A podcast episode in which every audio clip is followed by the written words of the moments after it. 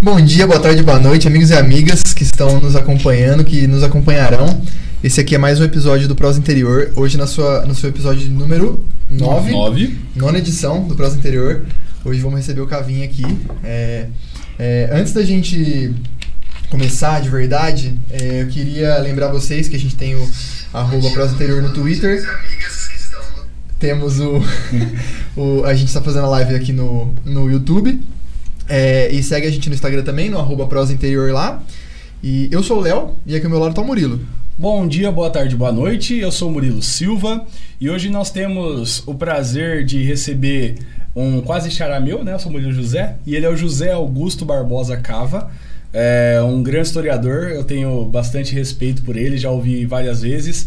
E a gente quer deixar claro que isso daqui foi uma dica dos nossos ouvintes, então a gente está ouvindo vocês, tá? Foram. A gente colocou uma caixinha de sugestão no Instagram, o próprio Ellison aqui indicou ele, né? Então a gente tem o prazer hoje de receber o Cavinha, né? Como todo mundo conhece. Tudo bem, Cavinha? Boa noite, bom dia, boa tarde, boa noite, né? É isso Ah, aí. Parafraseando vocês, né? Legal. Isso. Aliás, estou me sentindo mais jovem estar aqui com vocês. Estou muito feliz. Aliás, muito obrigado pelo convite. É José Augusto Barbosa Cava, mas esse, às vezes se alguém chegar na rua e falar, onde é que mora José Augusto Barbosa Cava? A pessoa pensa um pouco fala assim, mas não, o Cavinha. Ah, o Cavinha eu sei. então fique à vontade, é Cavinha mesmo e maravilha, tá? Que Mas é com prazer que estamos aqui. Vamos bater um papo, tomara que longo. É isso aí, legal. É, antes da gente começar mesmo, a gente só vai agradecer os nossos apoiadores que estão sempre com a gente aí. Então vamos lá, Raquel Fursim Tatu, Loja Eclipse, Amaral Clínica Odontológica, Podtech Podcast, Neif Info Informática, Pastelaria Mariana, a Vera de Mer Artesanato e hoje, olha só, a gente novamente mimados aqui, ó. Pão do Gui delicioso, dessa vez um cinnamon roll, né? Ó, que nome chique, meu É, Deus do céu. E a gente, a gente até conseguiu aguentar aqui, acho que a gente vai comer no meio do, da entrevista, do, do papo aqui. O Erison, como vocês podem ver, já pegou o dele aqui, mas é isso aí. Isso aí, e aí. Erison, tá bom? Tá gostoso, hein? Tá velho? da hora? É, o Ellison aprovou. É isso então. Gui, É manda um pra nós aí. Bom, é, antes de tudo a gente tocou no assunto sobre nome e Cavinha é, veio de onde? É, o- é só o diminutivo, ou mas porque seu pai era o Cava, você é o Cavinha? Você já, já, já, a resposta já é essa aí. Ah, sim. Eu, eu, todo mundo disse que foi criado, é uma costume se dizer, eu fui criado na barra da saia da mãe, eu fui criado na barra da saia da mãe. Eu também digo que também fui criado na barra da, da saia da minha mãe, mas fiquei muito na barra da calça do meu pai. É, e eu agradeço muito a Deus por isso, porque tudo que eu sei de história, uma grande parte foi por, pelo meu pai. E não conheço até hoje alguém que amou mais Bariri do que meu pai. Né? E descendente de italianos, né? mas ele não, não- não- jamais. Meu pai dizia assim: Eu sou baririense, paulista e brasileiro. Nessa ordem. Veja você o bairrismo que ele tinha, o amor que ele tinha. Nasceu na roça e, e às vezes ele me dizia assim que até me arrepia, me emociona quando eu falo dele. É, ele falava assim, Guto, para a família é Guto, né? Guto ou Zé. Uhum. Guto de Augusto, né? Guto, Guto, ele falava, Guto, tem hora que eu, eu tenho a impressão que eu brotei da terra, sabe? Nasceu mesmo da terra da terra, né? É. E existe até uma, uma coisa que às vezes eu tenho comentários com algumas pessoas, já ninguém, já ninguém diz mais isso. É, o meu, por que, que você gosta de Bariri? Você vai morrer aqui, eu vou morar aqui a vida inteira. Meu umbigo está enterrado aqui. Vocês, vocês não conhecem essa expressão. Não. Deixa eu acabar de falar do meu pai, depois eu volto no umbigo aí. Beleza. É, enfim, e, e às vezes eu sempre estava com ele, ó, garoto, né? E cava, cava, e o cavinha, o menino, né? O pequeno. Então é o diminutivo de cava. É aí Ah, que. Mas esse, isso aí ficou assim pouco tempo. Era assim, eram, eram poucas pessoas que me falavam cavinha, isso quando eu era criança e adolescente. Mas os meus amigos de infância e a minha família, ninguém me chama de cavinha. Né? Não- De amigos meus, nenhum. É, ou é Zé, ou é é Cava, ou é Augu- ou Zé Augusto. né? Uhum. Um desses três.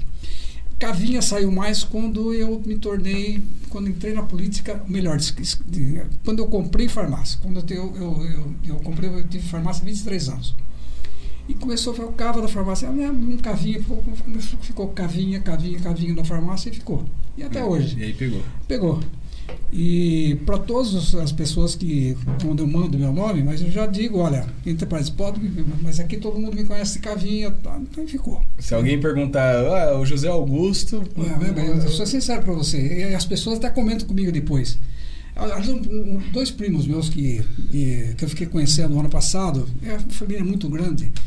É, a mãe deles é que é minha prima. E eu nunca tinha conversado com eles, nem eles também, né? Comigo. Uhum. E eles vieram ali para conversar comigo uns assuntos e foram para me conhecer. Rodaram, eu sincerei mais ou menos, eles rodaram para a cidade, pararam num posto de combustível e perguntaram onde é que mora José Augusto Cava, porque no, no Face está José Augusto Cava, não está nem Barbosa, né? Só uhum. José Augusto Cava. Agora falou assim, primeiro um pouquinho, Augusto Cava, ele falou assim, é, Cavinha, ah, o Cavinha, o Cavinha mora lá assim, assim. Uhum. Então. Foi daí que surgiu. Daí que surgiu. Entendi. Vamos e... na história do umbigo. Só rapidinho. Do umbigo, do umbigo é. meu umbigo está plantado, você é, falou isso. O que, que acontece? Quando nós nascemos, nós, é, nós somos ligados pela mãe pelo umbigo, pelo cordão umbilical. Uhum. E isso, enquanto existir a humanidade, né? Corta-se o umbigo, né? Corta-se o cordão, dá-se um nó e amarra a pontinha do umbigo que fica na criança, tá? Assim abaixo, não, não bem na pontinha, sempre fica sobrando para cima. E esse, esse umbigo, esse pedaço do umbigo fica amarrado até uns 10 dias no máximo, até quando ele seca e ele cai. Né? E ninguém mais na bola. Aqui no pedaço da nossa mãe, meu Deus do céu. Uhum. Se eu soubesse isso quando era, tinha pedido para guardar. Mas enfim, o que é que se fazia antigamente? E as casas naquela época, ou quem morava no sítio, beleza. Mas, mas as casas daquela época todas tinham quintal, horta, jardim. Né? E o meu umbigo, esse pedacinho do meu umbigo, dos meus dois irmãos, foram enterrados, ou no, no jardim ou no quintal. Uhum. E fazia-se até uma oração naquilo, naquilo uhum. entendeu? Então, criou essa não, o umbigo dele foi enterrado aqui. E pegou isso. E agora ninguém fala mais, porque também é um costume para lá de antigo, né? Sim. E então era assim, onde é que é?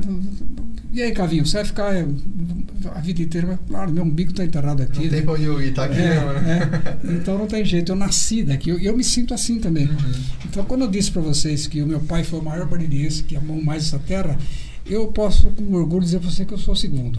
que tá? bom, legal. Porque isso aí é sangue, ele passou isso para mim, né? Uma herança, né? Uma herança. É. E aí, quando você perguntasse, se você perguntasse para ele assim, seu João, chama João Cava, qual a sua nacionalidade? Ele falava exatamente aquilo que eu já falei aqui. Eu sou baririense, paulista e brasileiro. Legal. É, gente, é, eu admiro Legal. muito essa, essa postura e acho que isso é, foi um dos motivos de eu querer fazer esse podcast, porque na verdade qual é o nosso intuito aqui é escutar figuras influentes de Bariri. Tanto que acho que a primeira vez que a gente pisou aqui, né, nesse estúdio, é que a gente começou em outro lugar, quando a gente veio para aqui, eu falei pros caras, falei, cara, quando a gente terminar aqui um ano, completar um ano do ciclo que a gente tá fazendo nesse podcast, eu acho que a gente vai se tornar o maior acervo, acervo fonográfico de, de figuras influentes de Bariri. Então, isso é interessante para nós, porque é trazer pessoas como você. A gente já ouviu pessoas como a mãe do Léo, que viu é, Nossa, em outro. Vera, tá, né? tem história. Muita história. Muita história. Então a gente está sabendo aos poucos coisas que, que nós que somos novos, né? Eu nem baririense sou, mas gosto muito dessa cidade, o Léo é, o Ellison também. E então isso me dá é, pessoalmente um prazer enorme conhecer mais da nossa cidade e você eu sei que é o cara que sabe tudo so, sobre sobre Bariri, né? Já eu sei bastante, mas enfim, vai. E, mas antes, é difícil saber, antes da gente entrar nesses pormenores, como que foi, tirando o macro, vamos falar do micro, como que Sim. foi o Cavinha, Inha, Inha, Inha? Deixa eu só fazer um comentário pequeno Cavinha. De, Sim, claro. De, de, entrar nisso, porque eu sei que a gente vai para outro, é, outro universo, entendeu? Sim. É, que eu acho muito interessante isso que você falou, essa coisa, essa ligação com a terra, com o lugar de onde você veio. É, uma concepção que eu tinha e que agora já foi mudada aqui, é, mas que isso era uma coisa muito, é, não, claro que não em todos os casos, mas na maioria dos casos uma coisa de certa forma tribal. Porque eu visitei, por exemplo, Ushuaia. E lá em Ushuaia é o fim do mundo, Argentina, ali, a última Sim, cidade. É. E eu senti lá muito essa conexão das pessoas é, com a terra, com o lugar de onde elas vieram. Só que também elas tinham uma conexão com os ancestrais, com os povos que, que acabaram se formando e, e, e chegaram lá para ser quem eles são hoje. Então, eu acho. Só refletindo, achei, é, isso que eu achei muito interessante de, de ainda existir essa conexão, mesmo que não seja algo ancestral, tribal, como é a minha concepção até Sim. então, sabe? Eu achei interessante, queria compartilhar isso.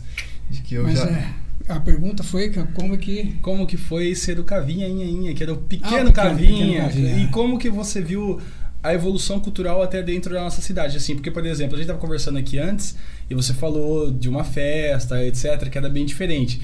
E a gente, infelizmente, a gente vê se perder muito do que é cultural, é, não só baririense, como brasileiro, assim, sim, né? Sim. É, na minha infância, a festa junina, por exemplo, era outra parada. Olha. E, e como que foi a sua infância, a sua adolescência? Como que era morar em Bariri na sua época? É. É, puxa, eu responder da sua, mas eu quero falar um pouquinho do que, desse assunto que você puxou de terra. Uhum. Né? E daí nós vamos chegar na, na, na resposta. É... Eu tô achando lindo isso já, eu tô contemplado aqui é. já. O cara sorrindo à toa. Eu tô achando maravilhoso, isso é maravilhoso. É, quando eu falo que eu amo Bariri, eu, eu não tô mentindo e nem exagerando, eu amo realmente. Aqui eu nasci e aqui eu fico e não quero sair daqui. Né? E quero ser enterrado inteiro aqui, né? não só o umbigo. Aí tem gente, ah, mas Bariri não presta, Bariri isso, aquilo. Gente, nós precisamos parar com esse negativismo de que Bariri não pode, que não vai para frente. Para com isso. A cidade tem muita coisa boa. Vocês estão fazendo um trabalho maravilhoso. Parabéns para vocês, entendeu? Obrigado. Outra que tem feito um trabalho maravilhoso a esse respeito é a Noemi. Né? Ela, ela, fez, nós gravamos seis pequenos vídeos contando histórias. Sabe, o, o, o, o retorno que isso, que isso tem.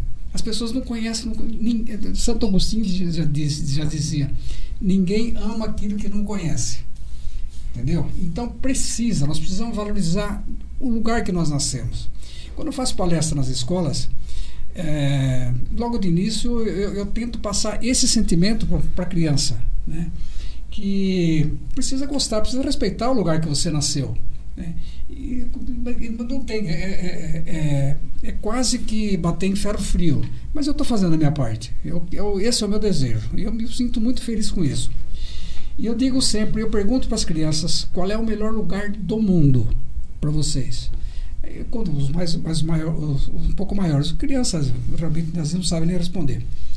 Mas aí fica um, fala alguma coisa lá, e eu, eu, gente, o melhor lugar do mundo é a nossa casa. E eu acho que o melhor lugar do mundo, do universo, para mim, é a minha casa, onde eu moro. Né? Eu com a minha família. Se bem que agora eu estou sozinho. Mas, enfim, o melhor lugar do mundo para mim é a minha casa. E Bariri, por ser a cidade que eu nasci, é minha casa grande. Então, o amor que eu tenho pra, e respeito que eu tenho pela minha casa, eu tenho pela cidade. Eu não jogo um palito no chão, nada. Então, eu passo esses valores para as crianças, para que elas possam é, gostar um pouquinho mais do lugar que ela nasceu. Dá um exemplo para vocês. É, um, eu tive a felicidade de fazer uma viagem no exterior. É, eu tenho dois filhos, né? A Maria Amélia, que é dentista, mora aqui, e meu filho médico mora em São Paulo. E esse meu filho nos deu, a minha esposa ainda era viva, nos deu um presente em agradecimento que nós fizemos por aí, que eu não fiz mais do que obrigação, que foi formá-los, né?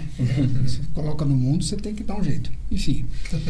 E ele, um dia, nos presenteou com uma viagem em agradecimento. Ele falou: Isso aqui não paga nem um décimo do que vocês fizeram por mim. Esse foi o, o que ele disse, né? E nos deu essa viagem. Então, nós fomos para Itália, França e Suíça. 20 dias. E quando nós chegamos em Paris, era assim, hora de almoço tal, ainda estava é, claro, bem claro, é um, um, um, clima super gostoso tal, mas já estava ameaçando chuva.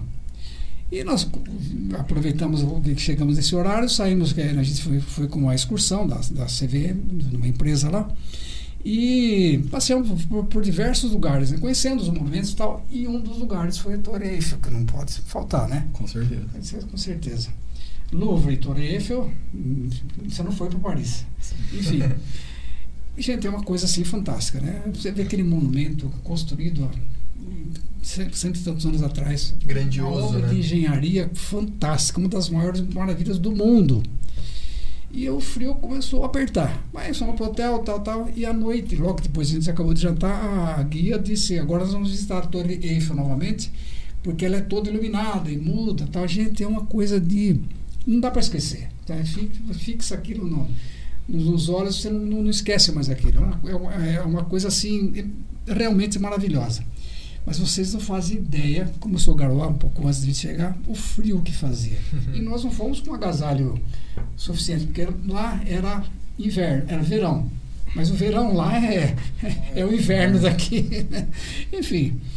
Olha, e, e, a gente, eu não queria perder nada. Você acha que pode estar fazendo frio, que podia congelar, mas o que a gente queria, e é claro, né? Uhum. Eu não sei se eu vou voltar mais aqui, eu vou perder, ver, não, enfim. Aproveitar, né? Aproveitar. E fotografa tudo, mas super. Gente, eu tava com frio. Mas sabe aquele fio de frio que acho que, que, que, que gela o osso? Uhum. É, eu tava naquilo, olhando para aquela maravilha do mundo me veio na cabeça, ai meu Deus, que saudade da minha casa embaixo do meu cobertor.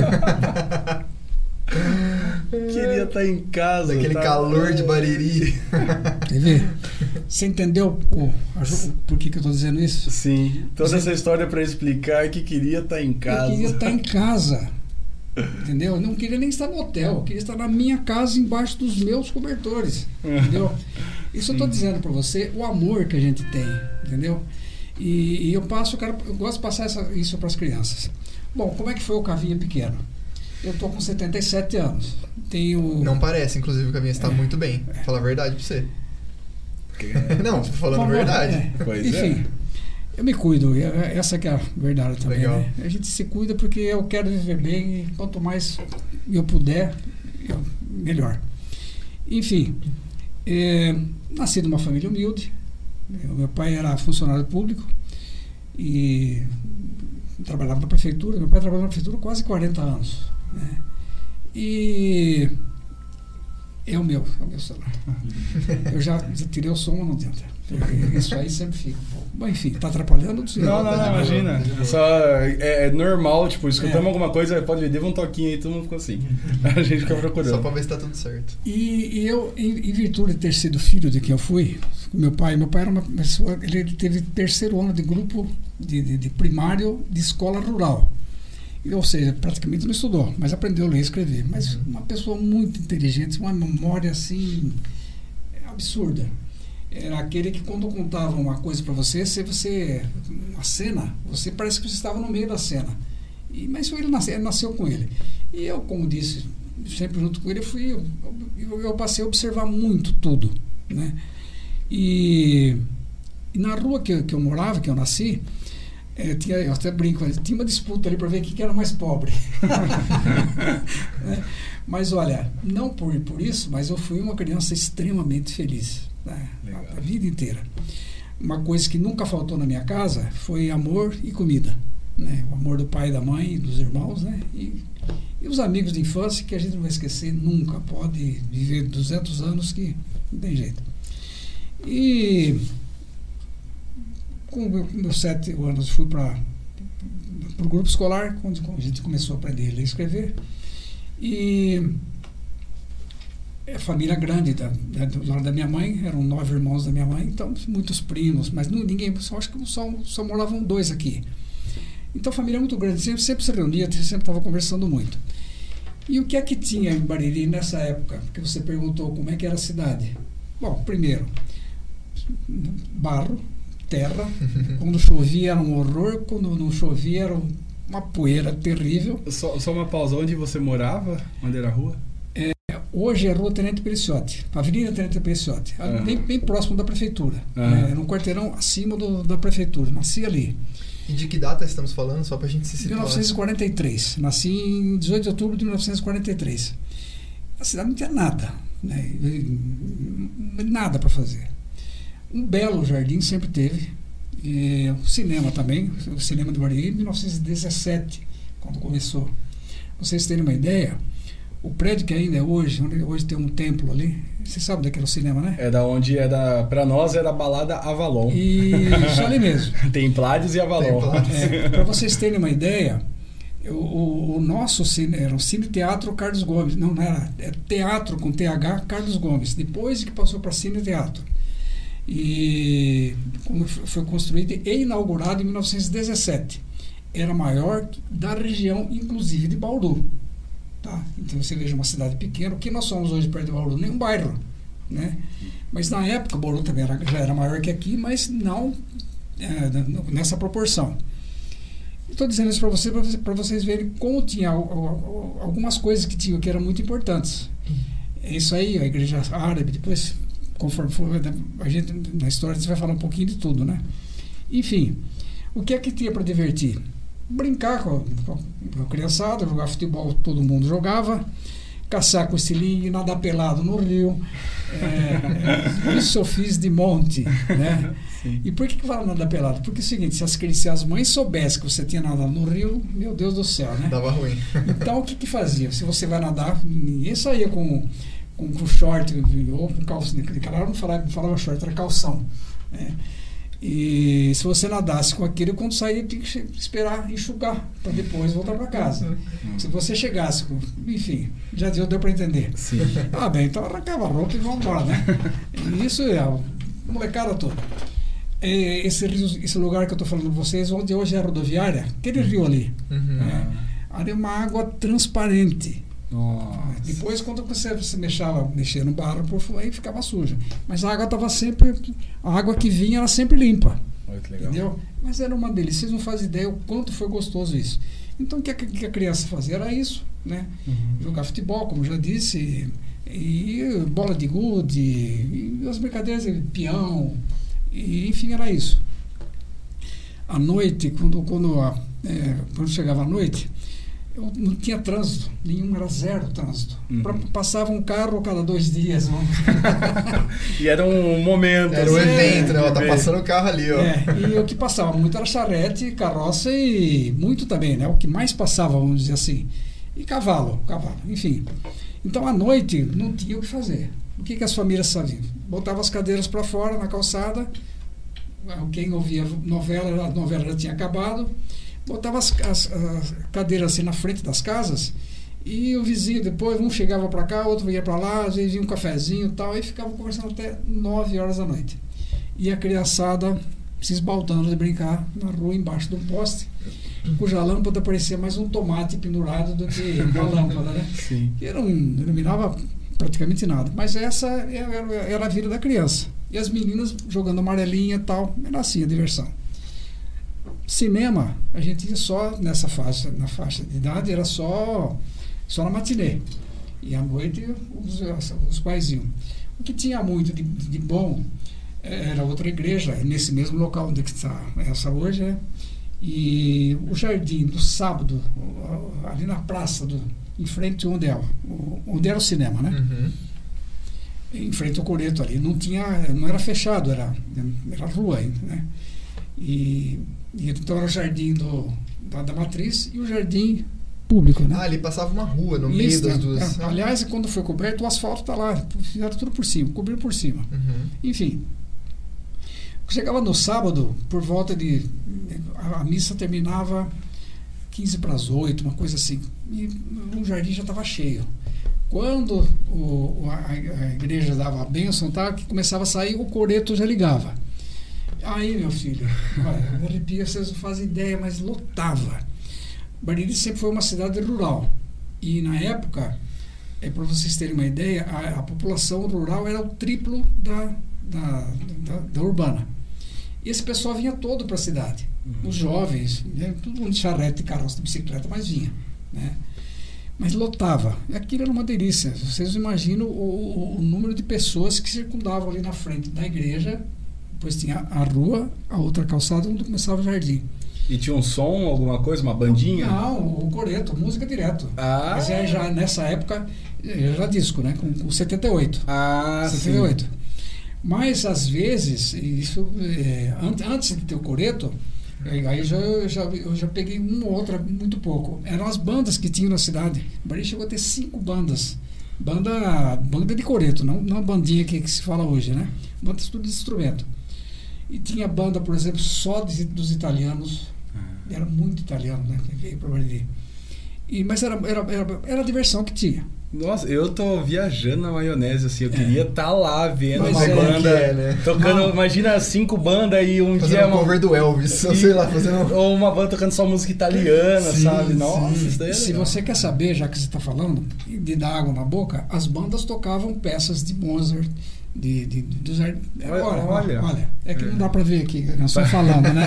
Quem Eu gosta- vou contando, eu vou arrepiando. Pra quem é apaixonado por história, é, É, isso. é isso aí. E o povo não tinha o que fazer, mas se reunia todo ali embaixo. Imagine você, banda, esse tipo de banda, tocar música clássica. Imagine que banda que era essa, Sim. entendeu? E, infelizmente isso não foi só mas foi se, foi se acabando, né? E essas bandas vieram muito músicos, vieram muitos músicos italianos, sabe? Né, Os imigrantes. E já tinha banda aqui, eles depois começou a ficar mista, né? Enfim, esse era o passeio. Aí, quando, quando eu estou dizendo que já era com, com o disco de 78, é, o que, que acontecia? Você poderia pagar para ouvir uma música. Então, você ia, vamos supor que fosse hoje. Você queria ouvir uma música e, e dedicar para sua namorada. Então, vamos supor que custasse ali 5 reais. Então, você paga os 5 reais e eu quero ouvir tal música. Você vai fazer alguma dedicatória? Perguntaram para a pessoa. Sim, sim. Olha as dedicatórias, né? É, alguém oferece para alguém com muito amor. Ah, que romântico. Mas por quê? A música, a menina sabia que era para ela, que ela gostava da, da música, né? Então, esse alguém, ela sabia que era o. o fulano. Só fulano, podia ser né? tal pessoa pra indicar essa música. Isso, né? é. É. Não falava o nome, né? Aham. É, essa também é, é outra que eu guardei muito. É, alguém oferece para alguém com lábios de carmim. Nossa, essa eu nunca ouvi. Essa eu acho que eu vou Carmim. usar, hein? Claro. Essa eu acho que eu vou Carmim usar. é é uma cor de, de- é um vermelho, muito bonito por sinal. E, e esse ba- ba- é, lábios de carmim, com lábios de carmim, ela sabia que era ela. E ela ficava toda feliz, né? Então era assim direto. A partir da hora que começava e, e, e só, e, por exemplo, no, no coreto dificilmente tocava alguma música sertaneja. Estou falando sertaneja e não sertanojo. Né? Muito bem colocado, Muito Caminha. bem colocado. Muito bem a colocado. sertanojo hoje é até um pecado chamar isso de música sertaneja, mas, né? A verdadeira é a, verdadeira, é a raiz e pronto. Enfim. E era assim.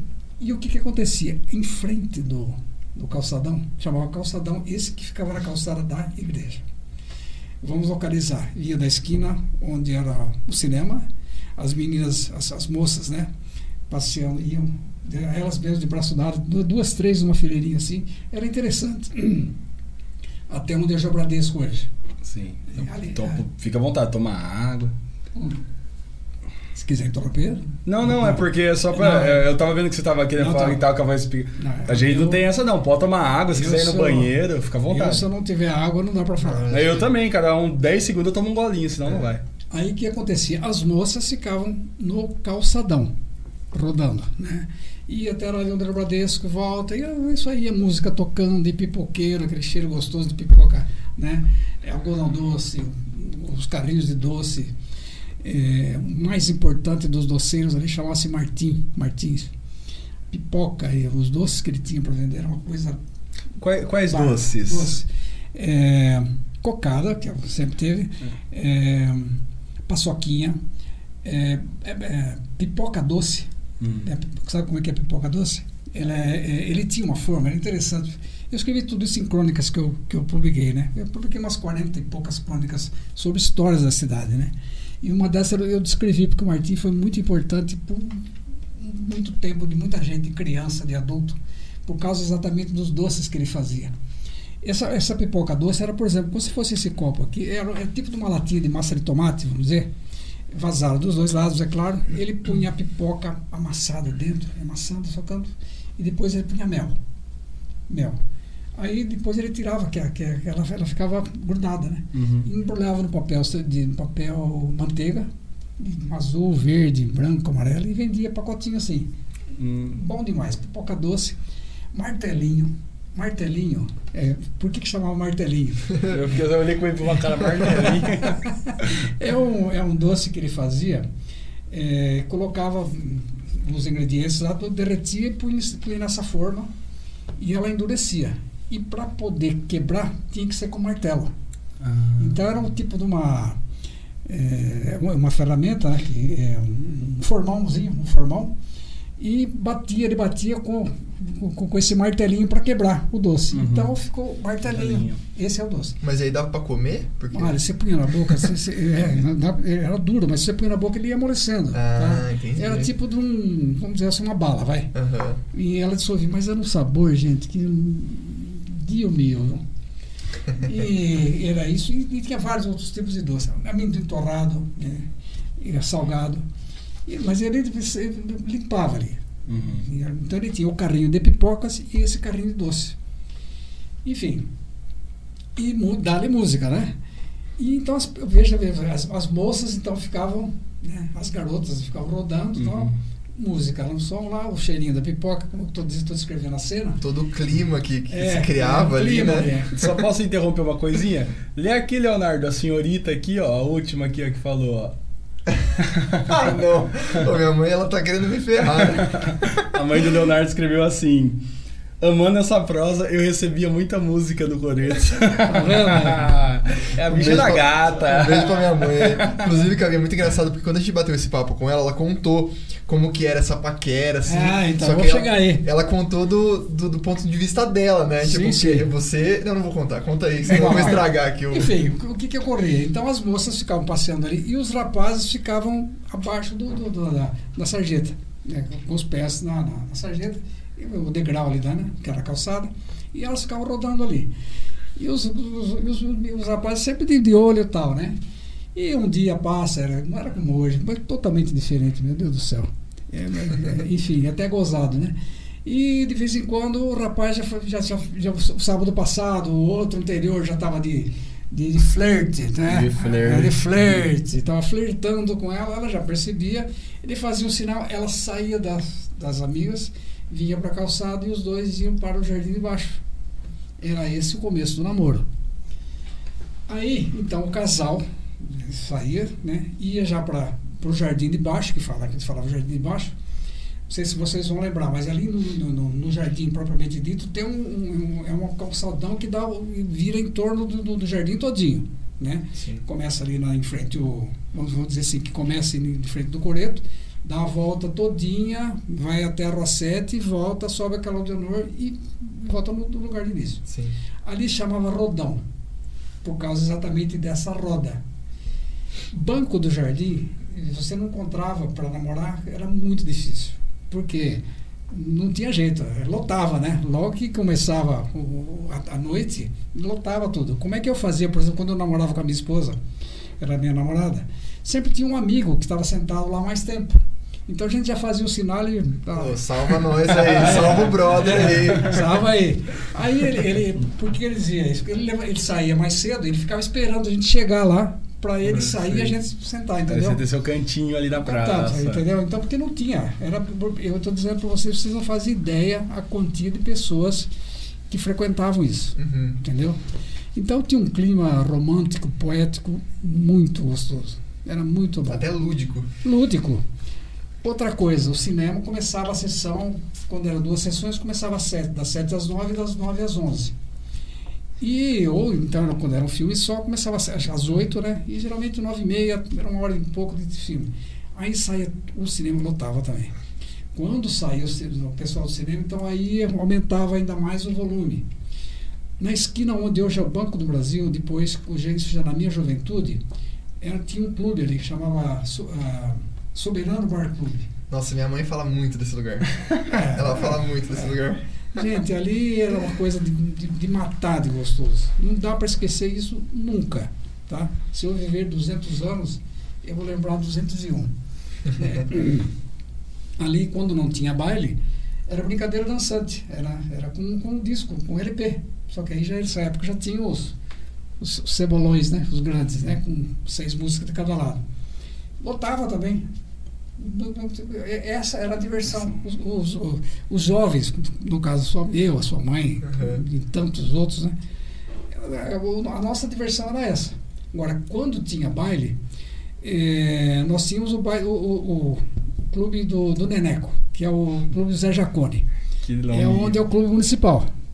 Aliás, o nome eh, Clube José Jacone foi eu que, que, que dei quando eu era vereador Oh. para homenagear o fundador. Né? Ele foi um grande é, incentivador da, de, de, de, de diversão em Bariri, o senhor Neneco. Pessoa fantástica. Tinha, tinha o clube, então, que não era municipal, era o clube do Neneco, e o Soberano Bar Clube, que era esse que eu descrevi agora há pouco. Bailes, eh, no mínimo um por mês sempre tinha. Podia, às vezes tinha até mais. As melhores orquestras do Brasil vieram tocar em Bariri.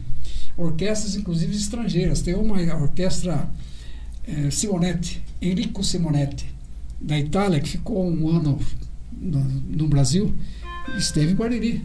Baita de uma orquestra, vocês não fazem ideia o que era aquilo. É, com 20, 30, 40 músicos né? Às vezes, essa, essa Irico Simonetti que eu estou dizendo, por exemplo, os músicos. No, é o mesmo palco do, do, do, do, do, Clube Municipal ainda. Pequeno, né? Sim. E o italiano fala muito com as mãos, né? Fica à vontade, não se preocupa. É, o italiano, eu sou descendente. Né? Enfim. Baririense, né, Cavinho? Baririense, primeiro é baririense, depois é, é verdade. Boa, boa chamada. Aí e me pegou no contrapé. Aí o que, que acontece? Essa orquestra era tão grande, tinha tantos músicos que não, não cabiam todos. Então, uma fileira dos músicos ficaram no salão. Mas foi a coisa assim inesquecível. Foi um dia do. Estou descrevendo um, um para mostrar que as pessoas vão lembrar. Esse baile chamou Baile das Velas e foi o baile do 16 de junho, que sempre foi o melhor baile da cidade, né? Anos tinha, agora acho que nem, nem sei se tem, mas acho que não tem mais, nunca mais vi falar. Morama continuou um tempo, mas acho que não existe mais. Acho que não. Bom, esse baile, quando veio essa orquestra, foi em 61. Chamava Baile das Velas. Por que Baile das Velas? Porque na mesa, você comprava a mesa, na mesa vinha um, um, um castiçal pequeno e com uma vela ali. Era baile do aniversário. Então, à meia-noite, a orquestra parava, apagavam-se as luzes, acendia-se a vela. Então, só ficaram as velas das mesas iluminando e a luz do bar que ficava ali, anexo ao salão. E nesse momento. É, é, lembrar, Revivendo, né? Lembrar é gostoso. Nesse momento a orquestra começou a tocar o Parabéns a Você, né? Claro. E cantou, tal, tal. E por que, que eu estou contando desse baile aí? Porque ali eu vi uma das coisas que eu vi só uma vez na minha vida, ao vivo. E já vi depois em, em filmes, em coisas que a gente vê na, na, na, na internet. O, é, a orquestra tocava geralmente, começava às 10 impreterivelmente. Imagina você, às 10 as, as moças hoje estão nem se aprontando ainda, né? é. Então, às 10 horas, impreterivelmente, o baile começava. E 4, 4 e meia, quando a orquestra era muito boa, a gente ficava pedindo toca mais, toca mais, toca mais e às vezes ia um, um pouco mais. Entendi. E quando, né, nesse, nessa noite, é, as orquestras, todas elas eram assim. Elas tocavam das 10, por exemplo, até meia-noite e meia, uma hora. Aí davam uma pausa, e era assim, tocava uma. Era uma sequência, era bolero, valsa, valsa não. Mas às vezes tocava valsa, mas bolero, tchá-tchá-tchá, rumba, samba, eram os ritmos que, que tinha na época. E com intervalo de 5, 10 minutos entre, entre cada ritmo, né? E quando chegava por volta de um e pouco, a orquestra todinha parava, os músicos iam fumar, tomar uma bebida, tal, etc. Mas a orquestra não parava. Sempre ficava um crooner, ou um, homem, uma mulher, uma cantora, um, uma bateria, bateria não pode faltar, o contrabaixo e geralmente o, cara do violão. Uhum. É, ou um ou outro instrumento só. Mas é, o que sobressaía nesse momento era só o crooner cantando. Uhum. Entendeu? E variava um pouco. E geralmente, nesse momento, era um ritmo, era bolero. Porque todo mundo descansava. Gente, mas quando tocava bolero, o salão lotava. Uhum. É um ritmo romântico, né? Aí, é onde dança de rostinho colado, os, os, casais também dançavam, lotava. E o salão não era tão grande, mas lotava mesmo. Enfim, quando veio a Salgueirinho Simonetti, e eu sempre gostei muito de música, até hoje, né? Um vivo sem música e sempre prestando atenção nas coisas, né? Quando, é, é, quando chegou nesse intervalo, saíram todos e ficou um contrabaixo, um violão é, e um senhorzinho, tinha mais um outro instrumento, e, e, um senhorzinho, ele tinha mais de 80 anos, um italiano. Ele ficou em cima do palco, como eu disse para vocês, essa orquestra teve que ter uma fileira embaixo, mas ele ficou no centro do palco, tocando, sabe o quê? Um serrote Vocês já ouviram falar nisso? Não. O Nunca. serrote, você sabe o que é o serrote. Sim. É aquela ferramenta do, do, do, do marceneiro, né, Aham. de serrar. É um serrote, ele devia ter acho que um metro e alguma coisa, mas ele não era um serrote usado para marcenaria. É um serrote igualzinho que esse que vocês estão com os dentes, né? Com os dentes maiores do que o desses normais que a gente vê. E sabe como que era? Tocado com arco, como se fosse um, um- um violino. Só que o arco era de ferro. E passava, cada dente era um som. Caraca. Do, ré, mi, fá, sol, etc. Cada dente era um, dava um som. Uhum. E esse, e esse serrote ele ficava fixo no, no- no suporte embaixo e ele com a mão assim em cima. E quando ele fazia isso, é que fazia. dava Sim, a meio que um vibrato. É o vibrato, é exatamente isso, é o vibrato. Eu sempre esqueço esse nome aí. e o velhinho começou a tocar, e aquele ninguém Marília nunca tinha visto aquilo, né? O que, que aconteceu? E, e como eu disse, era bolero. Não era. eu- é isso aí. Enfim, todo mundo passou uma curiosidade, né? O cara, o cara tocando um serrote, né? O que, que é isso? O que, que é isso, né? Eu nunca tinha nem ouvido falar. Depois é que fui pesquisar, pesquisar sobre isso, né? Uhum. Procurar saber mais. Aí, o que aconteceu? O salão parou. E eu, graças a Deus, fui tão esperto que vocês não fazem ideia. O salão lotou, mas você, você se mexia. E eu fui me aproximando cada vez mais dele e cheguei a ficar assim, praticamente no- na fila do gogó. Porque eu queria estar perto do, do som. Parou o baile, parou completamente. Você não via nem pessoas conversando. Aquilo foi um show. Que eu, que, À que- parte. a parte, entendeu? O que eu estou dizendo isso para você? Para você a qualidade das coisas que vinham para o Bariri. Os melhores cantores da época, os de música popular brasileira, os melhores violeiros, os melhores eh, cantores de música eh, sertaneja. Tinha muito, vinha muito circo, é outra diversão. Vinham os circos, entendeu? Quando vinha um circo embora, voltava no, no mês que vem vinha outro. E quando não vinha o circo, vinha um parque de diversões. Então, essa era a diversão do povo. Não Uhum. tinha, não, nem se falava em televisão. Imagina. Enfim, e essa era a vida social do- do- da- da- das pessoas, né? Inclusive, parece ser mais agitado do que a minha ultimamente. Que é? parece ser mais agitado do que a minha vida social ultimamente, Ah. porque tá assim, né? Tudo bem que estamos na Mas pandemia. na realidade, o que, é que tem de vida social em Bariri hoje? Vamos esquecer a pandemia.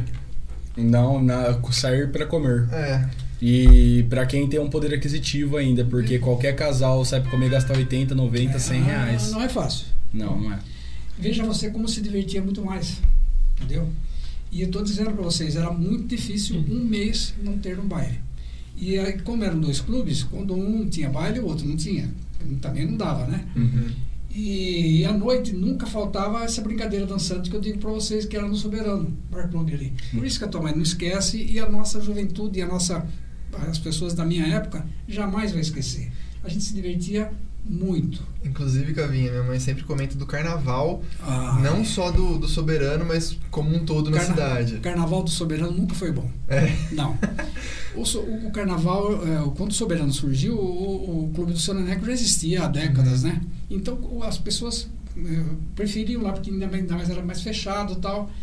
E o Soberano, logo que surgiu, o, o, o, o pesar, o bom do Soberano eram os bailes. Uhum. Carnaval, ele fez, acho que um ano, no, no ano seguinte ele fez, parou, nem, nem continuou, não tinha ninguém. Todo mundo ia no, no, no No Neneco, né? Pra você ter uma ideia, no Soberano, puxa, vamos ficar aqui até amanhã cedo. Por Fica à vontade. vamos lá. Eu tô amando, eu tô amando. É, eu vou, tô pensando em abrir um bar e chamar de Soberano. O, no Soberano, foi a única vez que eu, que eu tenho conhecimento e eu, e eu, eu fui. Houve um, um dos aniversários da cidade, foi com duas orquestras, um baile só. E duas baita orquestras. Uma era Capelosa de Jaú, Continental de Jaú. Essa com, com instrumento de sopro. Olha, gente, era uma, uma orquestra, orquestra mesmo. Completa, né? Completa, com tudo que você imagina. E tudo muito bem ensaiado. As orquestras eram maravilhosas. E Nelson de Tupã. O Nelson de Tupã, vocês já ouviram falar em Glenn Miller? Bom. Não. O Glenn Miller foi uma das maiores orquestras do mundo. Tá? E, e- e o toque deles, o sax com clarinete, com outros instrumentos, é um som que não sai da cabeça. Eu comprei um teclado recentemente, eu toco. Só de, de orelha, né? Aprendi música. Legal. E os teclados de hoje são, são orquestras. para falar a verdade. Uhum. E esse teclado, gente, tem o som do Glenn Miller. Você consegue montar o som. Ah, sim. É é fora de série. Então, um romântico apaixonado como eu, eu fico louco com o teclado, tá? Não toco bem, não. Mas as minhas, os meus boleros, eu me me viro lá. Pra matar a vontade, né? Sim. Não, não escuta isso em lugar nenhum mais. Acabou. É. Isso eu estou dizendo para pessoas da minha idade, tá? Ah, sim, claro. É, a juventude tem outros gostos, enfim, cada um na sua. Essa, esse baile foi um baile assim. Ah, o, o dono da, do, do Soberano contratou duas orquestras. E era o baile da cidade também. O baile da cidade foi no Soberano aquele ano. Então ele colocou no palco a Continental de Jaú. Era uma baita. No Jaú tinha duas orquestras, a Continental e a Capelosa Uhum. duas baita orquestras. E contratou esse Nelson Tupã. O Nelson Tupã quase morou em Bariri, de tanto que ele vinha aqui, né? Depois eu falo do carnaval. Então, teve que montar aqui na entrada do clube, né? Ali onde você entra o Banco do Brasil, tem aquela escadinha ali, era diferente, né, para ela. Mas era exatamente ali, ali ficou essa, essa Nelson de Tupã e no outro lugar, no, outro, no, no palco, a Continental. Então, vamos supor, o, a Continental tocava um Fox, uma, ce- oh, meu Deus. Fica, fica suave. À vontade, Cavinha, não se importa não. É, Uma pessoa expressiva, uma pessoa. favor. É, é, a orquestra do, do- da, da Continental acabava de tocar uma sequência de, de, de, de samba, por exemplo, mas ela acabava, já fazia o sinal, a, a, a Nelson Topão já começava com um fox, por exemplo, né, com Uhum. um ritmo qualquer, o jazz. Olha. A noite inteira com baile. E na hora do, do, do Parabéns a Você, as duas orquestras tocando. E é só um- uma, uma, palhinha para vocês terem uma ideia de como que era. Porque eu já saí da, da infância, passei para adolescência e estou na juventude E eu- nesses bailes aí. eu tá tô bom? viajando aqui, imaginando como deveria ser, porque. Carnaval, gente, olha, carnaval de salão de Bariri, acho que na redondeza, não sei se tinha. Bom, o nosso era maravilhoso, tá? Lotava, mas lotava. E, e o carnaval de rua também, que é- sempre teve carnaval de rua. Houve uma época, isso tudo isso que eu estou contando, por exemplo, do carnaval, eu descrevi numa crônica que eu escrevi. É, Caminha, só fazer uma pergunta pra você. Onde que estão disponíveis essas crônicas? Como que a gente faz pra ler, pra acessar, Ah, pra... Eu publiquei todas no Candeia. Uhum. né? Eu não tenho assim O acervo digital. Tipo, se eu quiser ler uma tenho, delas... Tenho, eu tenho tudo. Ah. O meu tá todinho digitalizado. Mas eu teria que Tudo. procurar o candeia em que saiu essa crônica. é Não, mas se isso? um dia você quiser, Aham. você me diz, eu passo, mando tudo por e-mail para você. Não, eu gostaria muito, mas eu acho inclusive que seria muito interessante se, de alguma forma divulgar isso na internet, porque, meu, isso é, isso é conhecimento da Depois cidade. eu vou pegar o seu endereço, de, daqui, os seus aqui, eu mando tudo pelo. pelo, pelo Legal, fechou, Entendeu? fechou. E porque essas crônicas foram muito gostosas, porque esse povo todo recordou. Nossa, tinha gente que chorava, eu, como é que você foi lembrar disso? Eu, gente, como é que eu vou esquecer disso? Né? Então, coisas que ficaram na memória, eu fui colocando no papel. Aham. Né? Enfim, Ah, e a galera agora que vai ouvir também vai relembrar, com certeza. Ah, é, quem, o pessoal com uma ideia, mas a sua mãe Não, ela tá ouvindo, ela- pessoas vão. Antes de eu sair de casa, ela falou assim, É. nossa, eu vou amar hoje, porque eu tenho certeza que ele vai lembrar de muita coisa que eu queria muito É. lembrar. Era de vera. Então, o, o baile de carnaval era aquela delícia. Isso já bem, bem lá atrás, até, até 50 e alguma coisa, o carnaval de rua tinha um- uma peculiaridade. Era, a Bariri, muito, muitos anos, foi a coleta de lixo era com carroça. Carroça com seis burros, ou mulas, né? Uhum. Imagina você coletar lixo De de carroça. carroça. Mas era o que tinha. Sim. E esses e, e os donos, que eram da família Mazza, né? E fala Mazzo, né, fala Mazza, mas era Mazzo, italiano, né? Mato. Mazzo, é porca miséria. Enfim, os Mazzas, eles tinham um- um- é- é- essa peculiaridade. Todo o eles tinham, além da carroça de, de, coletar, de coletar lixo, eles tinham uma, uma charrete, aliás, um trolley. Era com, trolley sabe o que é trolley? É uma charrete com quatro rodas, Aham. né? Uma égua branca. E essa, de vez em quando, o casal de noivos eh, contratava essa, essa charrete Pra chegar na... para chegar na igreja, tralá. Mas quando chegava no carnaval, ele virava um carro alegórico. Entendeu? E eles Multiuso. todos, o pai e os filhos se fantasiavam. Uhum. Né? E faziam, a gente não esquece nunca. Eh, tinha um que eh, dava, você tinha a impressão que ele estava montado num animal, mas era tudo, tudo eh, a cabeça assim, ele ficava no meio, as pernas dele é que andavam, ele ficava com rédea puxando. a- Enfim, era um negócio muito interessante. O outro era um boi um chifre grande que investia nas pessoas. Eram as brincadeiras da época, né? Que, Sim. uma coisa mais inocente impossível.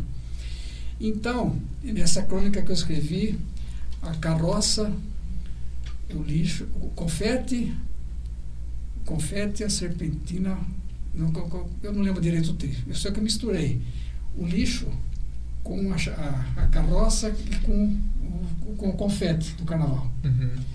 Esse é o título, do, não lembro bem do título agora. Porque quando chegava próximo do carnaval, você podia contar que eles já estavam se preparando com as roupas que do ano passado, eh, consertava alguma coisa que tinha que consertar nessas fantasias que eles tinham e tal. E as, e as, e as esposas também colaboravam, né? Porque é a família, né? Sim. E eles vinham, saíam lá da. Sabe onde é que é a Coeba hoje? Sim. Você olhando de frente para a Coeba, do esquerda, ali, sabe onde é que tinha? Tem uma lanchonete ali. Sim. A casa dessa família ficava por ali. Ali ainda tem gente da família lá. Então, a- o, o corso que chamava, que era o, era o carnaval de rua, né? saía dali, já tinha gente que vinha lá do, do fundo da igrejinha também, juntava com eles e vinha para a cidade. Curso é tipo o trajeto que É, você. é, é, isso aí. Entendi, entendi. Então eles saíam, vinham, eles geralmente desciam pela 15 de novembro, chegava até na 7, subia, mas é, lotada a rua, lotada de gente. E não só esse, porque tinha outras pessoas que se fantasiavam brincando ali. E dali eles iam para o clube, ficavam um pouco, depois iam para casa. E depois, mais tarde, teve a, a- a- a escola de samba da- do- do- dos, negros, né? E também era, era, era muito esperado. O pessoal se fantasiava também. As melhores baterias eram as deles, não precisa nem falar, né? E isso foi durante décadas, certo? E depois, como é que já na década de 60, 70, ah, escolas de samba de cada bairro da cidade. Então tinha o que fazer, certo? E assim foi a juventude. E a diversão do baririense era essa aí, nessa, nessa fase que eu estou dizendo. E no clube, à noite, meu Deus do céu, aquele cheiro de nossa perfume, ninguém nem. Olha o lança. É, mas você sabe que a, é, é, é, aquilo era livre. Era livre. Eu, a Sim, gente era era. criança, era moleque, os meus tios vinham passar aqui e compravam pra gente para usar no jardim. Até O 1900. perfume do, naquele, não sei hoje. não É, Até sei. 1989, indústrias eram legalizadas É. a fazer lança-perfume no Brasil. Até a, ga- até a galera descobrir que, né? É. Mas aí, aí, aí teve que acontecer o que aconteceu mesmo, né? Virou droga, né? Sim. Era isso aí. Mas a gente usava isso como brincadeira. E tinha um tal de sangue de diabo, vamos lembrar bem, se vocês nunca ouviram falar nisso também. Eu já ouvi. Já ouviu falar? Eu já ouvi falar. Sangue Você de diabo? É, Sangue é uma diabo. bebida. Não, não. Não, não era Não nada. era uma bebida. Ah, então eu conheço a É, bebida. o sangue de diabo era o seguinte, era um era álcool misturado com um, Ah, tá. um medicamento, né? Nossa. É, Já não, não, assustou, na verdade. já. Não, eu lembrei, eu lembrei, eu Não é pra lembrei. beber, não. Você vai ver. Ah, eu lembrei, tá. eu lembrei, eu lembrei agora. É, você lembrou? Eu lembrei agora. E você misturou o álcool é transparente e misturava com esse, com esse produto químico, vamos dizer assim, Uhum. e ele ficava vermelho, né, vinho, Uhum. né? E você jogava lá nas pessoas, manchava tudo. Ficava, é. Ah, saquei. Quando evaporava, não, não com- nada. Ah, era né? só pra assustar. Era só para assustar. Isso, Ah, é- isso era direto, né? Sabe que eu, eu tô achando muito interessante você falar, porque assim, por mais que faça bastante tempo tudo isso, é, a minha geração, e eu acho que a do Léo e a do Edson, eu acho que a gente foi a última geração a viver um pouco dessas coisas. Porque assim, eu sou de Boa Esperança do Sul, e lá tinha carnaval de, de salão, Sim. onde as crianças, eu fui Ah. quando criança, tacar confete, serpentina, serpentina, e isso. banda, banda tocando Banda, banda mesmo. É isso aí. E eu vi isso acabar. Tipo, eu fui até os meus 12 anos, aí com 13 já não dava mais gente, com 14 eu já não fui mais, e eu É. fiquei sabendo que ninguém mais ia. E aqui em Bariri, aí tipo, eu mudei pra Bariri, aí eu vejo que, tipo assim, tem a matinê lá, mas é pouquíssimas crianças que vão acabou. porque os pais levam, É. assim. O carnaval está fadado a acabar. Sim. Pelo menos aqui no interior, bem. É, é como eu te falei, como É. tudo que é cultural no Brasil, assim, Sim, parece. né? sim, Até sim. festa junina mesmo. São poucas famílias que fazem, né? Bem lembrado, bem lembrado. Você sabe, é, é, Léo, né? Eu sou Murilo e Murilo, eu sempre confundo. Murilo. Eu também. Murilo e Léo. É, Vocês vêm toda semana que eu não lembro. é. Você sabe que eu esqueci da. Foi quando você falou agora há pouco, antes de a gente começar das festas juninas, eu já ia, eu sabia que ia chegar nesse assunto aí. era, de, era, era tantas festas na cidade, mas eram tantas que a gente escolhia para ir. E eu, como a gente ia paquerar também, né? Você era festeira, hein, Gavinha? Nossa, eu não perdia nada. Falar a cara tava em todas. Falar a verdade pra você, outro dia eu disse pra uma, uma pessoa, eu falei, gente, eu fui no baile com febre. Não, duro, não vou, nunca vou esquecer disso. Eu tava ruim, com febre, mas fui no baile. Depois fi- fi- ficou ressaca, né? Mas fui. Entendeu? Vê como não- eu não perdia isso, mas de jeito nenhum, era, era muito bom. Mas era, muito, era outra vida, completamente diferente de hoje. O que que acontecia no carnaval, voltando de noite, depois você vai na festa junina? Nos- no, no carnaval, quem comprava a mesa eram as famílias, não eram os jovens, eram os pais, os velhos. Teve um carnaval que um senhor, um, um, um sírio, ele tinha 80 e poucos anos, ele, ele brincou, né? Ele não brin- já não, não tinha mais aquela coisa, mas ele, às quatro noites, porque eram quatro noites, ele rodando o salão sem parar, arrastando o pezinho dele, pam, pam, e não era Mas brasileiro. tava hein? lá, mas tava lá. Mas estava lá. E ele ganhou naquele ano, ele ganhou o prêmio maior folião. Olha só. Era essa, era esse o objetivo dele. É isso aí. Mas então, é, e dentro do salão era uma, mas era uma delícia, mas era muito bom demais. Isso é que você falou, era banda tocando, banda de bombo, e não tinha nem contrabaixo, não, era só surdo, caixa e dar instrumento de sopro, né? Trombone, pistão e saxofone. Não Uhum. precisava mais do que isso. Agora, o que o pessoal queria mesmo era o- a, a batida, né? Sim, pra dançar. É. E todo mundo cantando todas as músicas. Todas. As marchinhas eram deliciosas, né? Uhum. E isso aí, gente, eu brincava tanto que um dia a minha mãe ficava, ficava brava comigo. Eu chegava, ficava podre nessa época, né?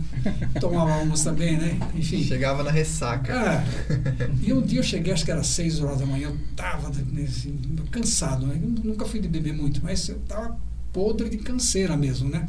Você imaginou, começava às 10 até às 6 da manhã, Sim. parava lá um pouquinho, Eu não faço isso. É, mas era direto. Era o maior, que nem se falava em academia na época, né? Sim. E um dia, eu, lembro de manhã assim, a minha mãe falou, meu filho, você, você vai se acabar com isso. Mas mãe, eu gosto escrever, eu sei que você gosta, mas você tem um pouco de paciência, eu falei, calma. né? Eu já trabalhava também, né? Falei, mãe, agora logo começa a quaresma, você descansa. Eu falei, mãe, é, mas ela deu tanta risada, coitada. Falei, mãe, pra mim devia ser 40 dias de carnaval e 3 de quaresma. Carnaval. Pronto. É, então seria muito melhor. Né? Tanto que isso não era eu, não. Era, todo mundo gostava demais. Sua mãe, claro que ela falou com- porque ela lembra. Sim. Era muito, muito bom. Vamos voltar para a festa junina agora. Aliás, tinha o clube, depois tinha o clube do, do operário, onde, do- o- o- enfim, era, era, era, era sempre tinha essa divisão. Mas muito bem frequentado tanto um quanto o outro. E muita gente de fora vinha. Época de férias em Bariri era incrível, gente. Mas o que enchia a cidade, sabe? O jardim, a praça ali durante o dia, mesmo durante o dia, era muita juventude. Não tinha o que fazer, ia lá bater papo, brincar. E, jovem, não estou falando assim criança, não. né? eu já tinha aqui meus 16, 17 anos. Mas lotava aquilo, era muito gostoso. Então tinha vida, tinha vida social. Bom, vamos nas festas juninas. Eh, essa época que, que eu estou dizendo ainda tinha muita zona rural, né? muita, muita, era muito mais habitada a zona rural. Nas fazendas, quase que todas tinham a sua festa tradicional. E na cidade também, São Pedro, Santo Antônio, esse, os santos mais eh, da- dessas festas, eh, a gente chegava num ponto que não sabíamos se, se, se, se eu ficava um pouco numa, corria, era distante, para você ter uma ideia. Ah, lá no Jacola, no, Aham. é isso aí, aí, bem lembrei. Não, não, onde, a família dele tinha, tinha um terreno enorme ali, eu não me lembro, acho que era São João que era. que era É, festa de São João. É. Isso. E tinha um outro que era aqui, bem aqui mais para bem, bem aqui para cima do centro da cidade. E a distância, a pé, ninguém tinha carro, nem se falava, né? E olha, para você ficar um pouco num e um pouco no outro, você quase ficava mais tempo lá. Mas você não queria perder nada, de tanto que era eh, frequentado. E o que, que as famílias faziam? Não sei, lá no Jacó acho que devia ser mais ou menos isso aí. Cada um dava um pouquinho, dava, Uhum. e, e geralmente era tudo de graça, né? É, pipoca, amendoim, as coisas, quentão de balde, né? De, de galão mesmo. E acho que o mais legal era que era tudo comida caseira, né? Tudo, Tudo cada um fazia tudo ali a sua e isso, chegava e. Exatamente. E muitas, algumas ruas da cidade, as famílias se reuniam, fechavam os quartéis, as, as, duas, as duas esquinas, e, e cada um fazia um prato, botava ali, gente lotava, entendeu? Hoje, gente, e fogos, né? Fogos, fogos, fogos. Eu tenho reparado já há um bom tempo, não, você não ouve uma bomba mais. Nem isso. Não tem, acabou completamente. É uma coisa, outra coisa tradicional que foi embora. E, e assim que vai, as coisas, a história vai se perdendo, né? Sim, a gente vai vendo cada vez menos pessoas que, Menos são, pessoas que são acostumadas a irem. acostumadas É, é, eu mesmo aqui em Bariri, lá na minha outra cidade, se fechava muitas ruas É. pra, pra fazer. Então era a festa daquela. Ah, amanhã é a festa daquela rua, depois amanhã é a festa da outra É, rua. Falei é E, a, e aqui, é, as que eu fui, ou eram é, de grupos religiosos, assim, da, da Igreja Católica, ou de algumas famílias que convidavam para fazer num sítio e tal. Mas é muito menor do que quando eu era pré-adolescente, do que quando eu era criança, assim. É, é difícil. Toda escola fazia também, Sim, escola, fazia sim, pra todo sim, lado. é. É, é triste, né? É É chato. muito triste. Eu tenho fotografia do meu tempo de ginásio. é, a gente fazia to, todo ano a fe- festa, o baile caipira. Era arrecadar dinheiro para formatura. Uhum. Mas era, era muita diversão, muita diversão. Outra coisa que no clube do, do, do seu Neneco, aquela piscina que está lá ainda foi reformada, mas a piscina, tinha piscina, um trampolim, tinha é, concurso de, de, de, de, de, de- de- Salto? de salto Nossa. tinha natação, eh, assim, disputa, né? De, de- e o clube também, à tarde, principalmente no calorão de Bariri, sempre era muito frequentado, né? E o seu Neneco, né, que era o dono na época, você, você pagava um X para nadar. E quando você não tinha o short, ele alugava o short também. tinha lá. Visionário. Stonks. É, Visionário. é, Visionário. é, né? então, sim. E tinha quadra de basquete, de tênis, muito futebol de salão. É, tinha futebol. O Brasil sempre teve bons times na época da Reseg, por exemplo, da indústria Reseg, né? A Reseg sempre teve ótimos times, disputou e ganhou muitos campeonatos, né? Então, essa era a vida social que tinha em Bariri, que hoje, é, para mim, hoje está zero. Se findou. Se findou. Vai daí? Cara, eu tô assim, ó, tô Se contemplando. você não for daí, eu já tenho uma pra puxar aqui. Não, você fica à Não, vontade. Que a então. minha curiosidade é bastante. ah, Você puxou aí, é até interessante de que você puxou. Eu queria entender direito o que foi a Reseg pra Bariri. Ah, sim. Vamos lá. porque quando eu cheguei aqui, é, foi quando é, demoliram ela. É. E depois eu, é, eu fui estudar história e eu descobri que era um patrimônio histórico da cidade. E Eu- aí a galera. Primeiro tinha deixado uma torre lá com a R da Reseg. Ficaram, ficaram duas, dois, dois chaminés. Isso, e só, né? De todo Só. aquele complexo lá. O que, que foi a, a Reseg? Qual foi a história dela pra Bariri? A família eh, Rezeg é o sobrenome de uma família tradicional de, de libaneses. Que, que ainda tem alguns aqui. Acho que não sei se tem Rezeg mais não. Bom, e eram é, é, pessoa, o, o sírio, o italiano diferente também, diferentemente do sírio.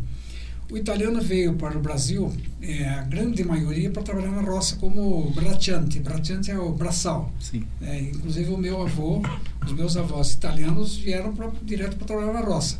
Mas também vieram alguns italianos que vieram com dinheiro e venderam seus bens lá na Itália, na época da imigração, entre 10 e 1890 e em diante, aqui, aqui em Bariri. Isso no mundo também, né? É, algum, algumas famílias, ainda tem, ainda tem muitas delas aí, vieram com dinheiro, compraram propriedades agrícolas e empregavam os próprios é, italianos, né? Sim.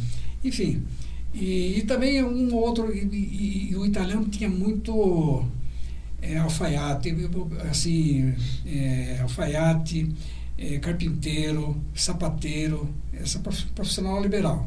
Então, é, é, é, uma boa uma parte veio para trabalhar dessa forma, mas a grande maioria vieram, veio para trabalhar na, na, na roça mesmo, na enxada.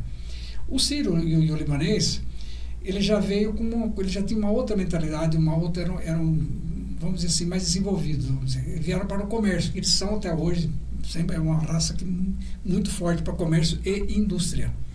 E aqui em Bariri não foi diferente. É, vieram para Bariri mais de 100 famílias de sírio-libaneses. E a maioria deles ficou na Rua 7 de Setembro, entre a Olegário da Tenente Major Olegário Costa, quando vai lá para o bairro de Pocinho, né, eh, e até mais ou menos onde Hoje tem a lotérica, na esquina da, da, da, da, da 7 com a 15. Uhum. Tem aquela lotérica ali. E a maior parte dos comerciantes ali eram todos sírio-libaneses. Bom, eu digo a maior parte que tinha italiano também. E, e essa família Rezegue também veio, começou dessa forma.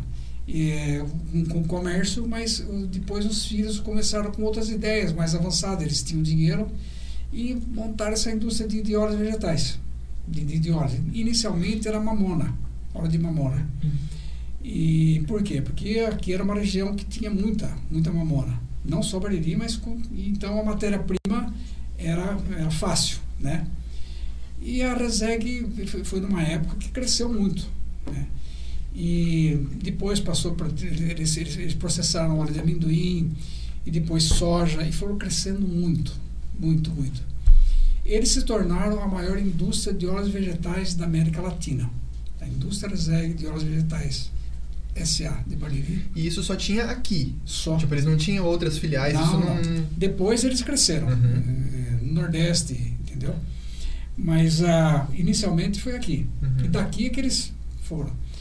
E a Reseg, e você, você vê que eu disse, a maior indústria de óleos vegetais da América Latina. Não é pouca coisa, sediada em Bariri. Muito emprego e, e arrecadava muito imposto para a prefeitura, então a prefeitura tinha dinheiro para aplicar.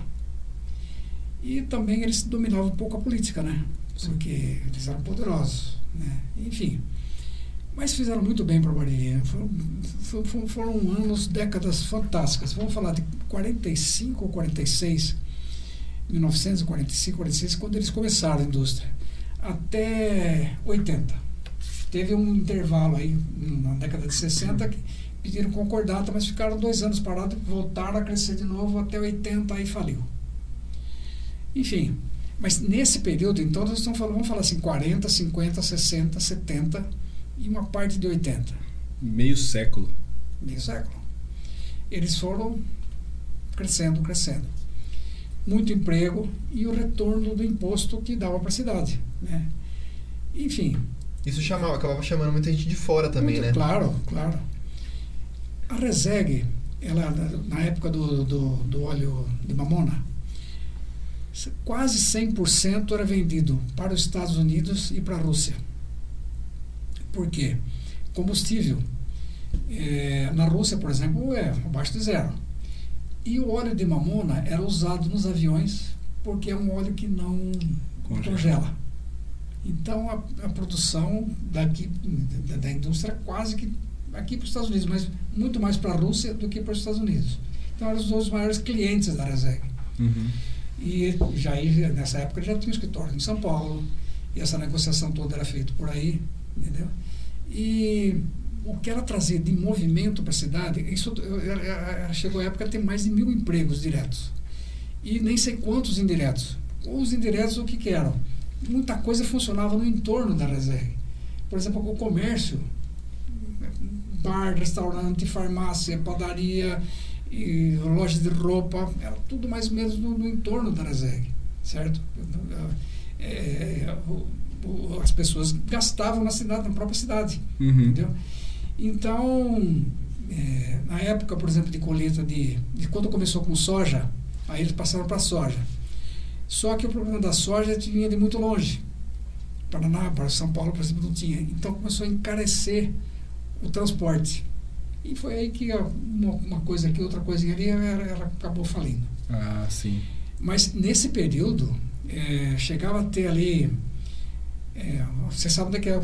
Dá para ver, né? Tem, o terreno está todo vazio ali, né? Aqueles não, barracões. Não está vazio, não, está tomado por tipo, com cabra. Carneiro, é. Carne, carne, é verdade. Eles faziam a limpeza. É, Eles são contratados para fazer a limpeza. Tem uns 100, é. 200 cabritinhos lá. É, é, é bem lembrado. É, gente tinha 200, 100, cento e tantos caminhões assim, encostados, esperando a sua vez de descarregar matéria-prima.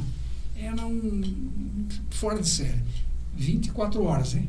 Não era só. Acho que é, pensou que foi um golpe duro para a cidade perder uma indústria desse tamanho. Aproveitando a deixa, então mais ou menos para você entender o que, que foi a Reseg. Né? E, enfim, na, década de 60, fizeram, entraram em concordata, conseguiram se recuperar, em 80 não foi mais possível. Inflação, um monte de motivos que não é bom nem a gente tocar. Sim. Enfim, Só para entender, é, começou a cair, por exemplo, as exportações, as vendas, sim. por conta dessa, desse aumento do preço. Sim, sim, Entendi. exatamente. E, e outras indústrias surgiram nesse meio tempo também, né? sim. É, enfim, aí é, o movimento da cidade foi para o espaço. Se a gente fizer uma comparação é, com os dias contemporâneos Sim. hoje, Reseg, Reseg é, estaria para o que é a Frisocar hoje para Bariri? Isso aí. Ah, sim, porque a Frisocar é o que movimenta né, Sim. a cidade com a entrada e saída de funcionário, É. gente que vem de fora, De fora. só para ilustrar É. melhor. Sim, exatamente isso aí. Esses, tem alguns assuntos que eu prefiro não tocar porque eu não gosto de falar de assunto político. Tá? Ah, sim, claro. Eu prefiro. É só pra, não, isso daí é só pra gente Mas entender qual, e- existe o tamanho. Agora, com o tamanho, sim. né? Ah, sim. E outra coisa, a Reseg era, era, era muito emprego é, braçal. Muita gente se formava em mecânica e química. Enfim, ela tinha muito, uma vasta.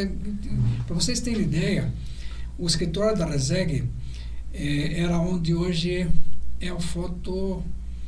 Bom, onde, era minha, onde, onde, a- a- onde foi a minha farmácia ali? Em frente do Salina, sabe o Salina? Ali no centro da cidade, a loja do Salina de Imóveis. Uhum. Tem aquele prédio verde assim, na, na, tem um foto, uma, uma, uma foto ali, acho que eu esqueci o nome do Pepe. dono lá. Hein? Do Pepe. Do Pepe, exatamente. Ali era o escritório da Reseg, em cima. E duas e as casas para baixo, na, na rua des- descendo ali. A Reseg foi uma das primeiras indústrias que colocaram computador. Entendeu? Mas aquelas máquinas enormes que Computador da sala inteira, né? Exato, isso, desse tamanho aí. IBM, tudo da IBM. Imagina ele se desmontar um desse. Nossa senhora, não, não vou nem falar. É, enfim, que, que, e, e os, os, os funcionários todos daqui. Então, mas vinham os, os- o- as pessoas que davam os cursos para as pessoas daqui.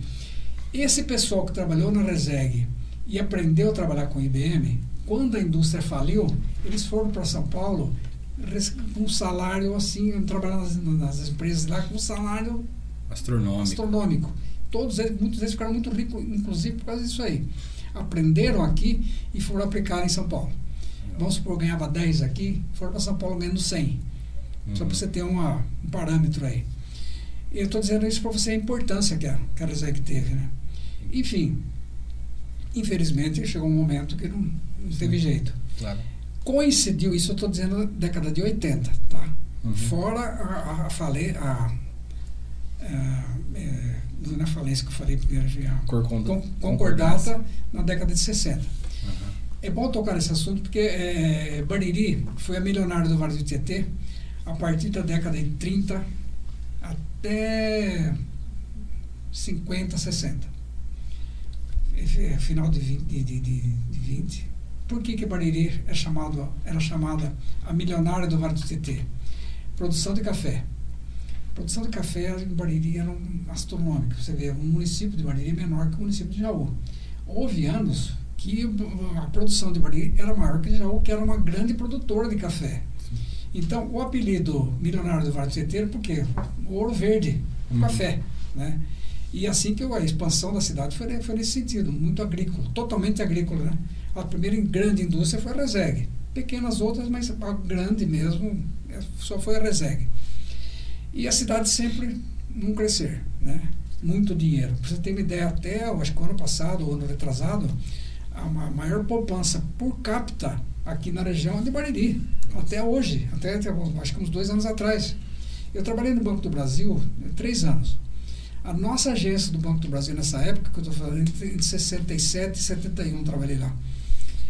A, a- a nossa agência de Bariri tinha mais contratos de financiamento que as agências de Bauru. Olha, olha comparar Bariri com Bauru. Uhum. Veja você o poder econômico que Bariri tinha e agrícola. Eu tenho um pouquinho de noção sobre isso, porque eu não vou saber o nome do autor, talvez você saiba. Eu tenho um livro que conta a história do café de Bariri. É, é do. do Zanotti. É, Acho que é, eu não vou me recordar o nome, mas eu. eu tenho, eu- eu tenho, eu tenho esse eu- livro. é, eu- Aliás, aliás, eu tenho todos os livros da história da cidade. Excelente esse livro. Eu li. Dá, Bariri, dá pra Café ter... e a República. Isso mesmo. E dá pra você ter uma noção de como o Bariri tinha dinheiro. Porque ele até faz levantamento de dados em ele tabelas. tem tudo aquilo. tudo ali. Esse livro é fantástico para a história da cidade, entendeu? Hum. O Elísio, Elísio Francisco Danotti, meu, meu amigo. E eu, como eu disse, eu tenho todos os livros. Esse aí é muito bom porque ele se dedicou a esse assunto, tanto ao título, Bariri, o Café e a República. Uhum. né? E ele pegou o final do- da produção do café de Bariri. O livro dele é excelente É bom. né? E então a cidade é rica, rica, rica nesse motivo. O povo sempre muito Mukirana. muquirana, né? Escorpião mas, no mas é verdade, você sabe o que acontece? Uma história puxando outra, né? Legal. Muito É é isso que a gente gosta. Você não sabe como que é ruim. É, a gente nunca passou por isso, mas imagina a gente conversar com alguém e a pessoa só responde assim: É isso aí. É E só fica isso. aquele né? silêncio assim. Ah, Eu- eu tem tenho- outra pergunta aí, Leonardo? Fala aí alguma coisa. Eu tenho até um pouco de medo de começar a falar, porque quando começa parece que deu uma manivela, sabe? Não, É, Gavinha, você fica à vontade. Torar. Nossa, 5 para as 9 já. E pra quem aguentou o baile até 6 da manhã, É, tá dá pra cedo. aguentar, vai. Bom, aí o que acontecia? Ah, é, por que, que o povo daqui é muito muquirana? O árabe sempre foi mais seguro, né? E, mas o italiano que veio para cá, ele veio. Esses italianos que eu disse que vieram para trabalhar na roça, ele passou fome lá na Itália. né? E veio para cá para não morrer de fome, doença e falta de emprego. A imigração foi esses, esses, foi esses motivos E pra contextualizar também fugindo de uma guerra. fugindo de guerra também. Peste, etc, etc. Então é isso aí. No meu livro, eu escrevi um livro sobre a, do- do museu, né? Uhum. Eu conto toda essa história da imigração. Né? Lá, até o italiano chegar, sair sofrendo o que sofreu lá, depois chegando em Bariri, depois crescendo aqui e se formando, né? Meu livro é basicamente isso aí. E esse pessoal que veio aqui sofrendo, eles guardavam dinheiro. E as famílias eram, nunca tinham menos que 5, 6, 10, 12 filhos.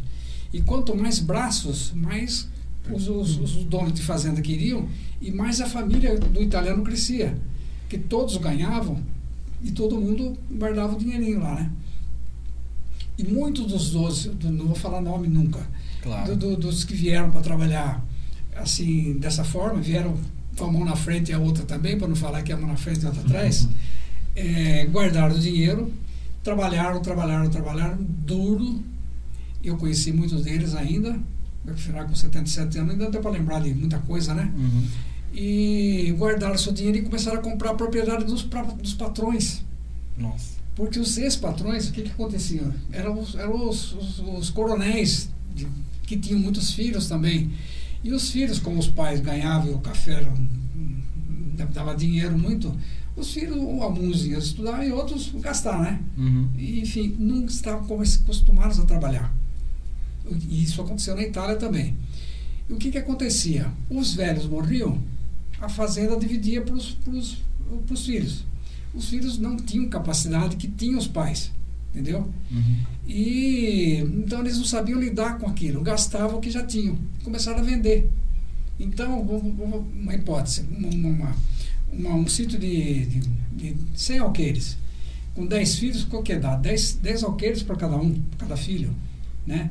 É muito pouco. Então, como não produzia e eles não sabiam também trabalhar, vendiam essa propriedade. Quem é que comprava? O italianinho que veio aqui com a família Juntou dinheiro. juntou dinheiro comprava.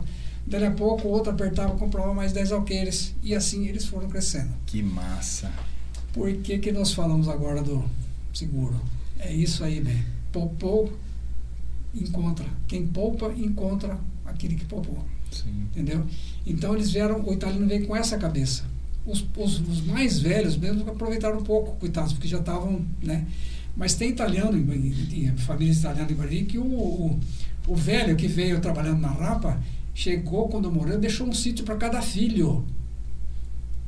Veja você.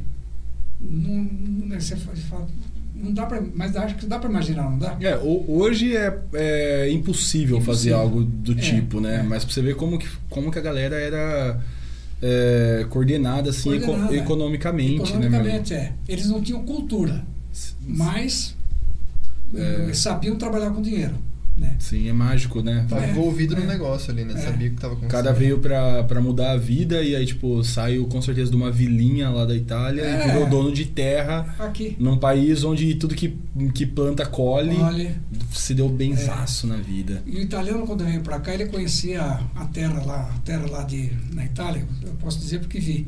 Era uma terra assim, um cinza bem escuro, né? E é claro, quando eu sou bastante observador, eu sempre olhei, olhei tudo, porque a gente andou muito de ônibus. Passava para aquelas fazendas, a fazenda grande lá tinha dois, três quarteirões. Imagina dois, três quarteirões que é uma chácara aqui no Brasil, né? Sim. Mas eles não perdiam um palmo de terra para cultivar. Se você, eu passei muito com- vendo assim, tá vendo uma, uma conversa uma puxa a outra. Na cerca que separava a, a, a propriedade da, da, da estrada, eles plantavam por rente à cerca, entendeu? Assim, não perde um centímetro. Então é gente que nasceu para trabalhar e vieram com esse costume aqui. Chega aqui e encontra terra rossa. Sabe o que é terra? Uma terra, terra é terra. Rossa é vermelha em italiano, rosso, né? Então ele falava terra rossa. Você já ouviu falar em terra roxa? Bariri tem terra roxa. Mas não é roxa de roxo, é rossa. Porque o italiano falava rossa e o brasileiro Achava que era roxo. Era roxo. Então terra roxa vem disso aí. Uma terra vermelha. Vermelha muito produtiva. Uhum. E aqui não tem inverno, aqui, no, aqui lá ainda eles tinham que trabalhar muito no verão, Se colher, preparar pro colher, inverno, né? e guardar, porque no inverno, bem, era neve, não, acabou. Então você imagina, que se ele trabalhava só no verão, que nem louco, veio pro Brasil que não tinha inverno, trabalhava que nem doido O ano inteiro. Com mais espaço pra plantar. Muito mais espaço, uma terra muito mais produtiva do que aquela deles. Sim. Né? Tá do, dá com E- pau. Então, e, e essa gente que estava acostumada a guardar o dinheirinho, então ficaram os muquiranda que você falou aí. né? Falando em, em- em trabalho, e eu não posso deixar de, de falar, comentar com você. Eu acho que é uma história que o o Léo não deve conhecer, assim. Eu não sei se o Edson conhece. Mas, porque é uma história que ainda está num nicho pequeno, normalmente levada às escolas. É, mas eu queria muito que você falasse pra gente ter um, um arquivo disso pra, ah, sobre a história do Mário Fava. Ah, porque sim. é muito mágica, é muito interessante. Você conhece a história completa? Não, não. Ele conhece. É. Eu vou pedir só uma licencinha que eu vou no banheiro e o Léo vai escutando, eu já venho. Com certeza. Ah, então eu espero você chegar. Não, não, pode ir falando, porque senão a gente vai. Mas eu- então eu, eu só vou terminar é, essa história da Resec com a história da construção da usina. Uhum. né? É, em 1958 foi, foi, foi feito o plano para construir essa usina nossa aqui, a usina, é, a usina hidrelétrica. E eu me lembro perfeitamente, foi feita uma maquete dessa, do jeito que você olha no- a usina hoje, foi feita uma maquete na Itália funcionando. Uhum. A maquete inteirinha funcionava, entendeu? Mas É, funcionava como você fala? Ela... é, a maquete é uma, é uma, é uma miniatura, vamos dizer Sim, assim, né? sim. Inclusive a água entrava nessa, Ah, nessa maquete e, e você via algumas Todos os elementos ali Os elementos, vivos. Isso. é. Entendi, entendi. Eu era moleque, eu de 59, eu tinha 58, eu tinha eh, três- 16 anos. Uhum. Passava no cinema, né, no, onde é o cinema ali. Sim. A gente se encantava com aquilo e ia esperando a construção da usina. O que, que aconteceu? Na construção da usina, eh, que começou em 59, 1959, eh, o volume de emprego em Bariri aumentou assustadoramente. O volume aumentou em torno ou pouco mais de 5 mil habitantes, de repente. Nessa época tinha quantos habitantes, mais ou menos? Você lembra? Você sabe dizer? 28, 29 mil. Uhum. né? Por aí. Então aumentou 5 mil, porque os funcionários vieram, não vieram só os funcionários, vamos supor que fossem mil, mas vieram as famílias todas né, junto. E, de- e pessoas de outras cidades aqui, aqui no entorno acabaram mudando para cá para trabalhar na usina, Sim. que era 24 horas, né? Ali era direto. E espaço tinha ainda, né? Ou não. Enfim, o que, que aconteceu? A Reseg, a todo vapor, nessa face aí, né? É, enfim. É, e o que, que, o, o que mais eh, trouxe mais dinheiro para a cidade? Então você imagina esse aumento de, de, de, de, de- de- de habitantes. Estou dizendo para ele que a construção da usina trouxe para Bariri em torno de mais de 5 mil pessoas a mais Uhum. morando aqui. Além dos, dos empregados e as famílias que vieram para cá. E era, e era 24 horas, como eu disse para você, né? Então tinha que correr com aquilo para terminar. Prazo também, né? Uhum. Outro, um outro, uma, outra coisa que ajudou muito a cidade. O salário que, que, a, que, a, que a usina pagava era duas, três vezes maior do que se, do que se praticava aqui na região. Então veja você, um cara que todo mundo queria trabalhar lá. Inclusive eu trabalhei lá, né? Na, no escritório, o Jacó também. Jacó é, é, seu tio, né? É, meu tio. É. é tio por parte de segundo grau. Sim, então é tio avô. Isso, tio avô. É, o consumo na cidade aumentou de um absurdo. Não tinha mais casa para alugar, não tinha terreno para vender. Porque e, e, e, de uma hora para outra você esse aumento não é assim do dia para a noite, mas foi assim, meio, meio, meio correndo. O, o, preço dos aluguéis foi lá no espaço, porque todo mundo aproveitou.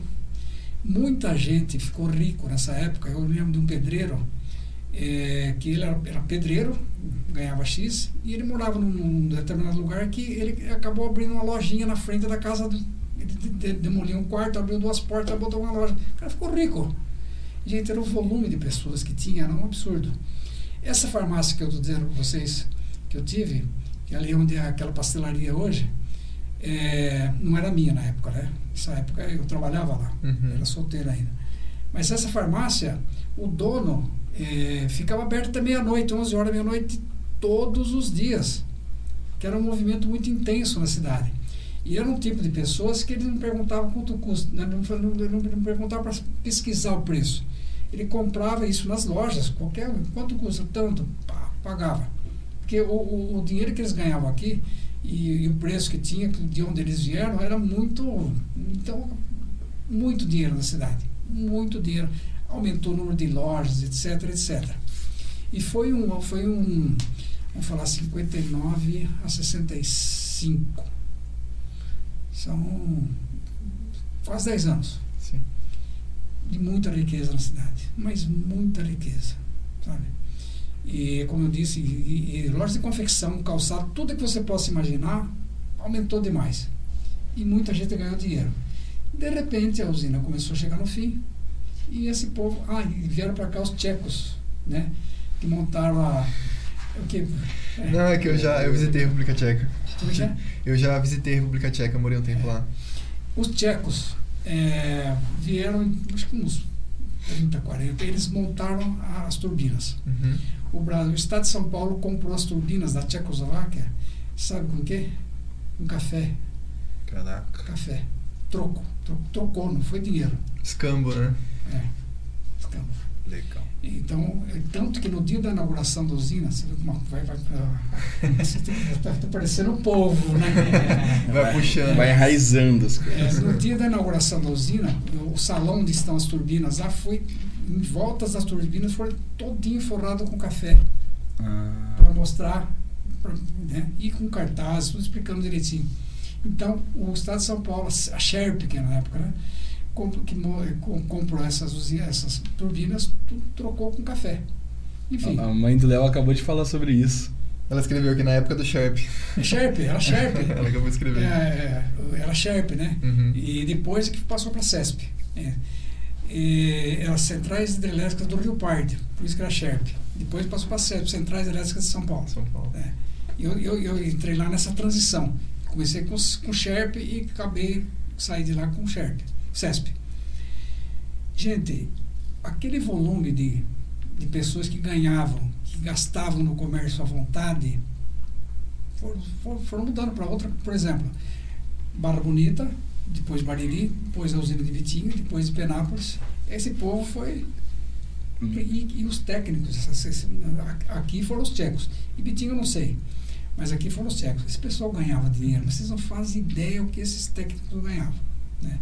E eles amavam o Brasil. É uma outra história, vai. Depois tem, tem uma, uma outra... Parte 2. É, parte 2. De 10. É, a gente vai precisar. e, e aí o que aconteceu? Quando a, quando a construção começou a acabar, principalmente depois da inauguração, esse povo foi mudando. O que aconteceu? O movimento do comércio, de geral. A Reseg faliu. Vocês imaginam como é que ficou a cidade? Mal Por isso que eu não quero entrar em assunto. Mal governada. Deixa pra lá. Esse é um assunto que jamais eu vou, eu vou entrar. Ah, bem, a cidade de. Nós, para você ter uma ideia, eu ia muito em baile em Bitinga, fui em baile em Jaú. Nós aqui na região só perdíamos para Jaú e Bauru. Araraquara é mais distante. O resto, nós olhávamos de cima para baixo. Ô, oh, tudo bem? Pederneiras, ô oh, Pederneirinhas, tudo bem? Vocês mortais aí é, embaixo. É, e nossa, milionário do Vale do Tietê. E de repente, bem, a fecha a resegue. Acabou a construção. Deu. Outro assunto que eu não gosto de comentar.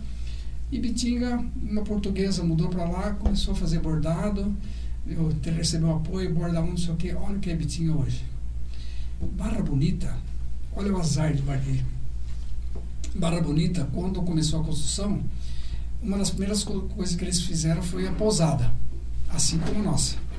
Da CESP, né? CESP. Isso. Você chegou a conhecer? Eu visitei um tempo. Falar? Não, não, eu cheguei a visitar, mas ela já estava assim no, no final. É, né? Mas estava funcionando ainda. O que, que aconteceu com o Barra Bonita? O Barra Bonita tinha algumas fábricas de tijolo, de telha lá, né? mas não era, nem se comparava com o Bariri. E, e nós aqui é o cafezão, né? Enfim. É, Barra Bonita, quando, quando começou a usina, eles constroem a, a pousada. Por que, que é a pousada? Por exemplo, esses técnicos que eu falei você da Tchecoslováquia, quase que a maioria foi morar nessa pousada. Já era é, previsto com piscina, com restaurante, as casas muito boas para a época, né? Uhum. Então, é lindo ali, tudo bem arborizado, mas era maravilhoso. Estou falando porque eu conheci e uhum. vivi ali. Né? Trabalhei na construção. E, enfim, e Barra Bonita, quando começou a, a, essas pessoas que vieram morar, já começaram a se mudar, começou a fazer turismo. Baita um belo restaurante, então você passava um fim de semana lá, onde, como é que cresceu Barra Bonita? Turismo. A partir da construção da usina. E é até hoje. Eu tenho um amigo em São Paulo, que é quase meu irmão, ele, quando ele vem, porque ele quer vir, vir para o Bardim para ver a gente, ele fica hospedado na Barra Bonita, na, pousada lá. Né? E Bitinho continua a mesma coisa, não sei bem como é que anda, mas da gente tem mais informação. A nossa, bem, foi construída e abandonada. Sim. Olha, o Bardim teve uma Hoje série... dá pena de ver, né, como que tá. Não, lá agora não tem mais conserto. É. Né? Tá abandonado mesmo. O restaurante ali era fantástico. Eu, eu, eu, tinha um tio que ele queria vir passar um fim de semana em Bariri, uma semana em Bariri, mas não queria ficar na casa da minha, minha mãe, minha irmã, ele queria ficar lá. Levou nem sei quanto tempo para conseguir uma, uma, vaga. uma vaga. Era demais de, de, de bom, entendeu? Sim. Então Bariri teve algumas coisas que pesaram demais.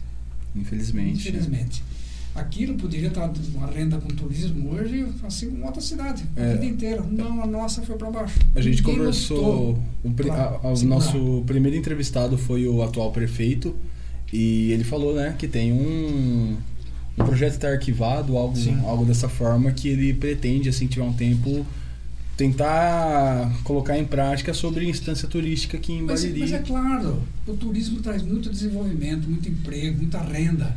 Uhum. E é, porque não vou entrar em política. É, sim, é, mas é que assim, porque aqui em Bariri claramente vi, vi, é, poderia virar uma instância turística para pescadores. Mas é, nós temos, você sabe a, a única cidade vem... que, não, que, não, que não usa o Tietê como turismo? Bariri.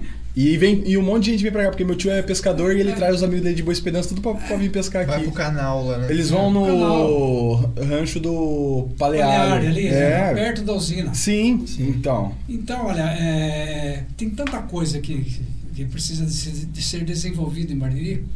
Eu, eu, não, eu não vou falar de política mesmo, tá? Ah, imagina. Mas eu vivi política e estive, estive político 12 anos. Porque por que, que você fala estive? Porque eu não sou político, nunca fui. Mas estive na, na política há 12 anos. O que eu vi de Bom, vamos mudar de assunto? Vamos. Não, tá, vamos falar de coisa boa. Vamos para Antes da gente ir ah, pro bate-papo. Você falou alguma coisa do Mário Fábio. Não, eu quero que você conte aqui pro meu amigo. O Edson conhece a história, Edson? Então, para quem não conhece, para deixar registrado no nosso arquivo, é a história fantástica que foi do Mário Fava, do jeitinho que você conta pra molecadinha, que é, que é, que é o jeito que emociona. Que a gente é molecadinha, a gente quer saber. É, é. Enfim, o que que aconteceu? Como é que surgiu essa história? O pan-americanismo é, começou a ter um, um, um, movimento maior já na década de, de 20. E o que é o pan-americanismo? É a união das três Américas por uma rodovia, né, por terra. E navio, beleza. Porque as três Américas são emendadas, né? América do Sul, Central e, e do Norte. E era uma que tinha assim palestras, tinha é, falava-se muito nisso, mas ninguém fazia. Não é preciso união, tal. E todos os países queriam essa união, mas ninguém pensou em, em enfrentar isso. O, até que um tenente do, da reserva, o primeiro tenente da reserva do, do, do, do Exército Brasileiro, Leônidas Borges de Oliveira, já na, na, né, em 25, 26, ele montou um plano. Né? E se eu for contar, por isso que eu falo que vocês vão amanhecer aqui. Vamos embora! ele teve uma desilusão amorosa e, enfim, ele para poder ele não sabia o que fazer da vida. Esqueci a morena. É, é não deu certo, a, a moça que, que ele casava não teve certo, a família não deixou por motivos, senão, por isso que eu estou falando. Eu estou economizando, hein? e beleza, vamos, vamos. Mas ele montou esse projeto porque era um projeto louco. É, vamos ler, não, ele, o cara perdeu o gosto pela vida. Então ele montou esse projeto. Qual era o projeto? Fazer o traçado de uma rodovia a partir do Rio de Janeiro até chegar nos Estados Unidos. Oh, esse cheirinho, cara. Se você quer à vontade, então eu vou pegar porque eu quero prestar atenção aqui, eu tô só no... Bom, um cheirinho bom. E foi assim, ele montou o projeto e para esse projeto o que, que precisava? É, três pessoas pelo menos, seria ele com esse projeto todo montado, precisava de um engenheiro para fazer o traçado do mapa e um mecânico, porque eram dois carros, certo? Uhum. Nem se falava em Marefava ainda. E o Leônidas já tinha, ele, quando ele era do exército, quando ele, quando ele serviu no Rio de Janeiro, ele era aquele descalvado. Quando ele serviu, ele serviu em Pernambuco e no Rio de Janeiro. Quando ele estava no Rio de Janeiro, ele conheceu um, um dos, dos, militares também, que era um alto, ele tinha um alto conhecimento em engenharia. E não era engenheiro, mas ele tinha um alto conhecimento porque trabalhou tempos como, como engenheiro, era um cara que tinha uma certa cultura. Ele foi seminarista, e que todo seminarista, todo padre na época, hoje não sei mais tinha uma cultura acima da média, Sim. né? E, e ele sabia que por ter trabalhado com com esse com esse com engenheiros ele aprendeu a manusear os aparelhos, teodolito e sextante e alguma outra coisa lá, bússola, essas coisas assim. O teodolito e o, e o sextante são instrumentos usados hoje não se usa mais, é tudo, tudo GPS, uhum. né?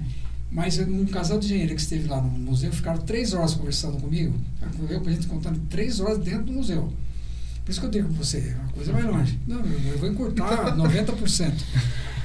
É, esse, casal, esse casal de engenheiros me disse o seguinte, olha, hoje não se usa mais isso tal, e nós temos lá, na hora que você visitar, nós temos original lá, né? Inclusive, tanto o teodolito quanto o sextante são todos de, de, de metal amarelo, lindos, lindos para quem gosta de coisa antiga, mas dificílimos para trabalhar, mas dificílimos para você trabalhar com eles. Mas de estudo o engenheiro aprende, né?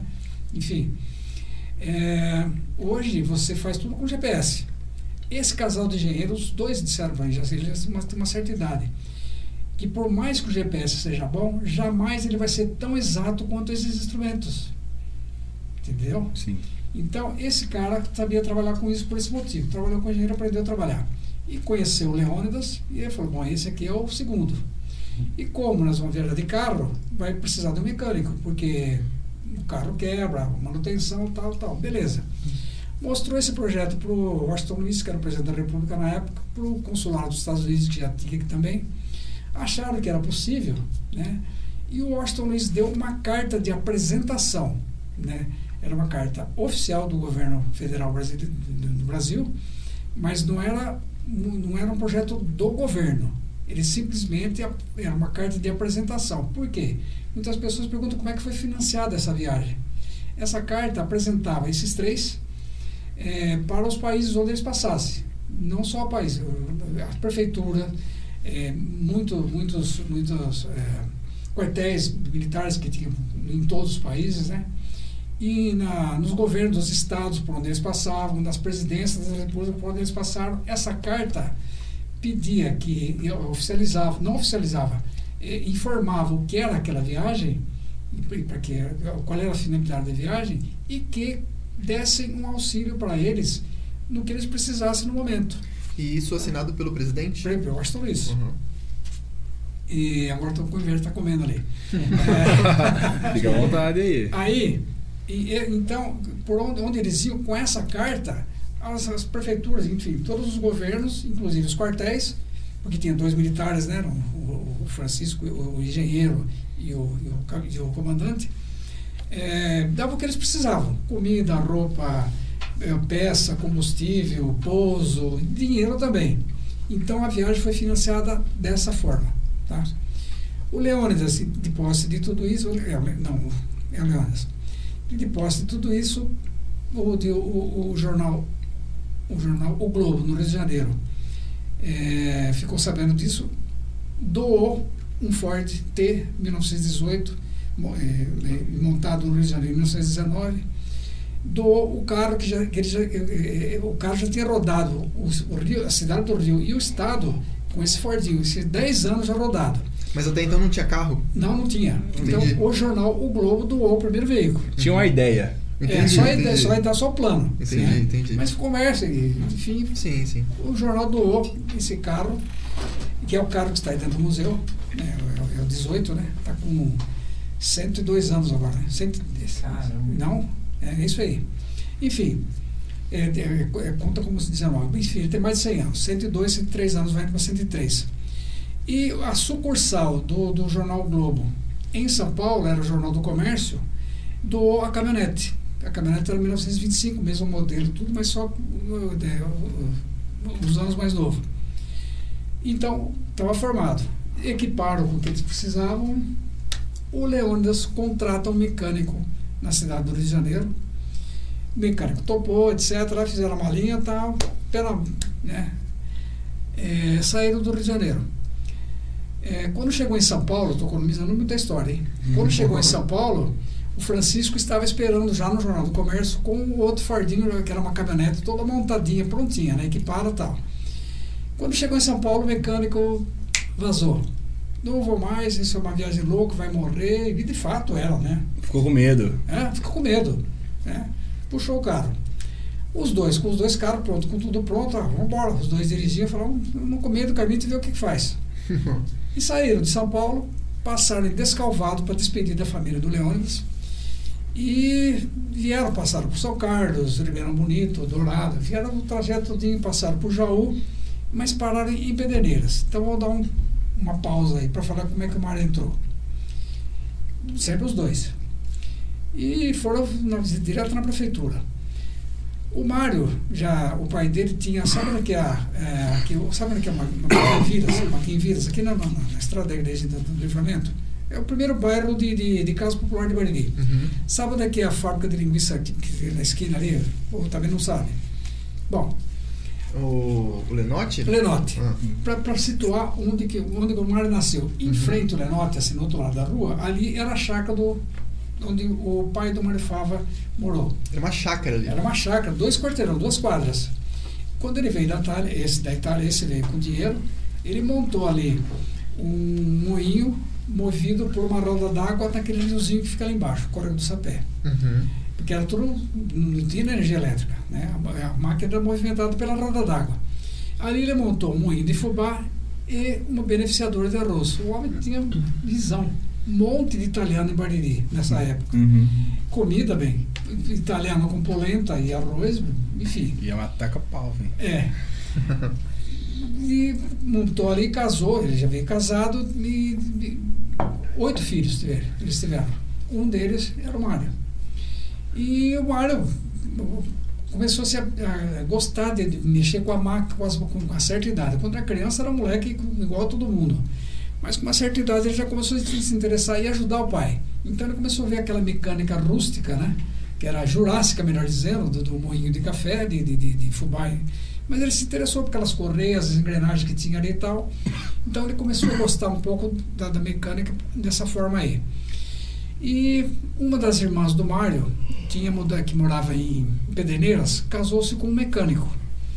que tinha uma oficina em Pederneiras, só que era da mecânica da Chevrolet, não era da Ford. Né? Enfim, um dia esse mecânico morre. E a irmã, o Mário, porque o Mário já mexia com um pouquinho de mecânica aqui. Aham. Inclusive, eu não posso deixar de falar isso. O Mário nasceu em 1907.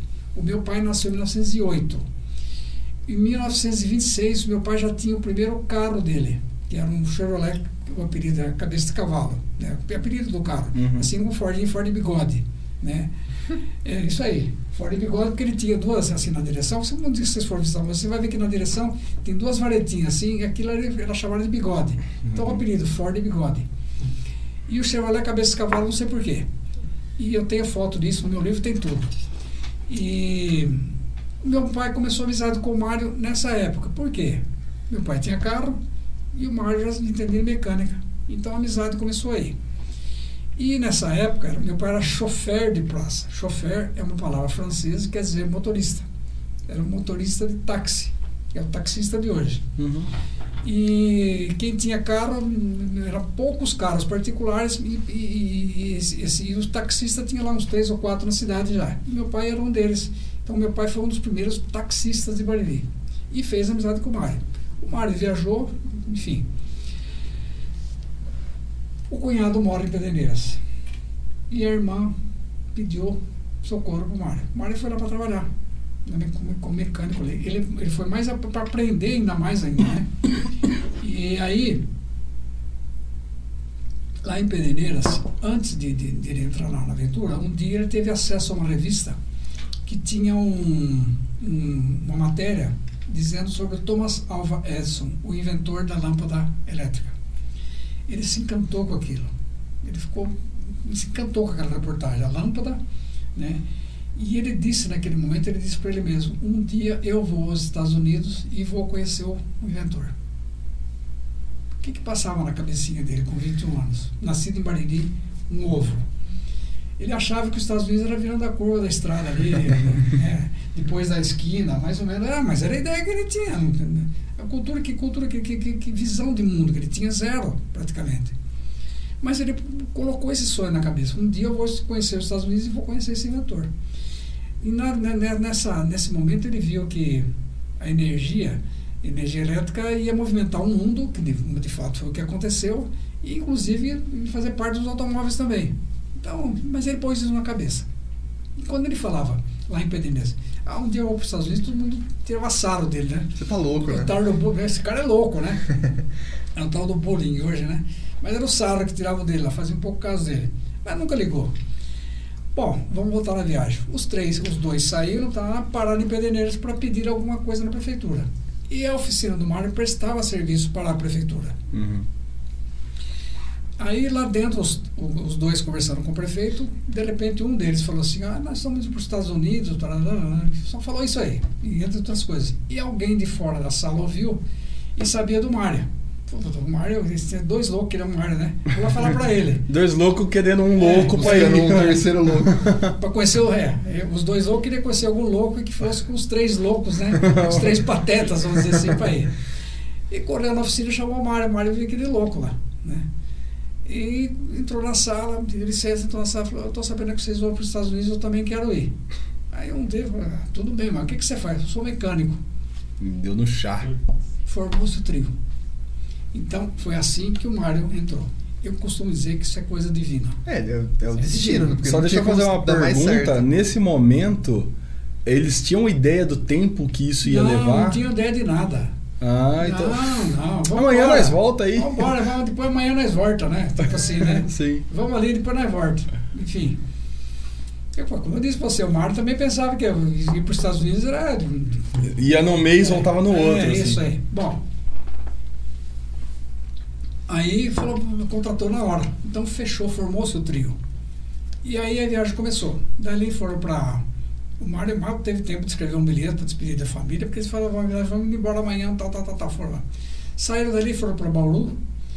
E, e eu estou economizando muita história, tá? Bauru já teve lá o primeiro incidente, mas não é, não é assim da, da questão tão importante. De Bauru, eles foram atravessar o Rio Paraná e, e Mato Grosso, chegaram a Mato Grosso e iam entrar no Pantanal. Mas quando chegaram no Pantanal, eh, por dois motivos eles resolveram desviar. É que não tem um mapa aqui para você ver. Eh, Eles poderiam, quando chegou aí no Pantanal, se eles atravessassem o Pantanal, eles já iam chegar ali na, na Cordilheira dos Andes, já estava no, na- no Pacífico, né? Mas não, quando chegou né, no- no- no- ali no Pantanal, a- a- eles, eles, eles, eles quiseram evitar o Pantanal. Porque não era 4x4, Não né? é, é, Imagina, É, patinar ali ser foda. É. E, e também porque estava ocorrendo aí entre o Paraguai e a Bolívia a Guerra do Chaco. Era uma guerra que teve mais de 60 mil mortos, disputa de terra, de limite de terra entre a Bolívia e o Paraguai. Então, vão desviar, porque vão passar no meio da guerra correr o risco. Então, desceram. Desceram, foram para o Paraguai. Quando chegou no Paraguai, em Assunção, ficaram sabendo que estava ocorrendo uma convenção sobre o pan-americanismo em Buenos Aires. E era o assunto deles. Sim. Então vamos para Buenos Aires. Mas não chegaram a assistir porque eles não tinham convite e tal, não foi possível. Mas a viagem continuou.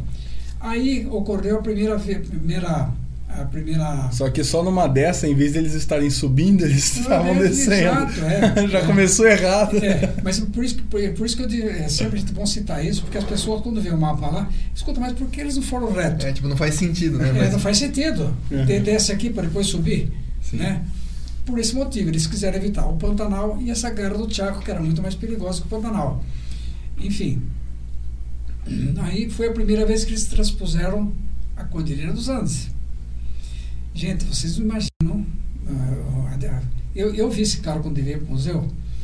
É, mês passado fez dois anos, três anos que ele está aqui. Nós sabemos o dia, a hora e o segundo que os pneus do carro bateram, pisaram, foram sentados na, na terra de Bariri. Isso vai ter, é, um, é um- é um dos detalhes que nós vamos escrever um outro livro. Osni Ferrari já está começando e eu vou escrever junto com ele. Todo, todo o detalhamento do, do- do- da- da construção do museu. E atravessaram pela primeira vez a Cordilheira dos Andes. Um absurdo para a época. Né? E, e aí as dificuldades começaram a aumentar. Aí Saíram, atravessaram ali, quando chegou, passaram pelo Peru, estou dizendo, estou cortando. Antes eles só não morreram, o Mário só não morreu no Paraguai, não, não, no Pantanal, uma onça atacou ele. Quem, É, qual deles? Uma onça, o Mário. Nossa, ele mesmo. É, abriram, um- ficaram no mato para ficar ali e tal. E lá tinha, naquela época, hoje ainda tem, mas naquela época era um, um absurdo que tinha de onça. Falar pra você que eu acho que foi isso que fez eles mudarem de caminho. Logo no começo, mundo foi É. pra casa e falou, viu galera, acho que é melhor a gente ir pro outro lado ali. Que... E durante a viagem, eles tiveram 10 cães que acompanharam a viagem. E tudo policial. E porque à noite o cão é sempre guarda, né? E a onça ataca, na- na- no lugar que eles estavam, atacou o cachorro. E o Mário pegou um rifle e atirou e errou. E a onça se voltou contra ele e derrubou ele no chão e Hum. desmaiou. E ela ia bater, ia matar o Mário ali. Mas aí o Francisco, que era o engenheiro, e um índio abateram a onça em cima do Mário. E o Mário desmaiado. Nossa. Depois tiraram a pele da onça, tudo. Por isso que eu estou dizendo, eu estou economizando muito a história, sabe? Enfim, mais para frente o, o Francisco foi picado por uma cobra, quem salvou ele foi o Mário. Era, olha, bom, vamos lá. Cara, por que não tem um filme, uma série disso, velho? é, calma, calma. Nossa Senhora. coisa sendo programada aí já.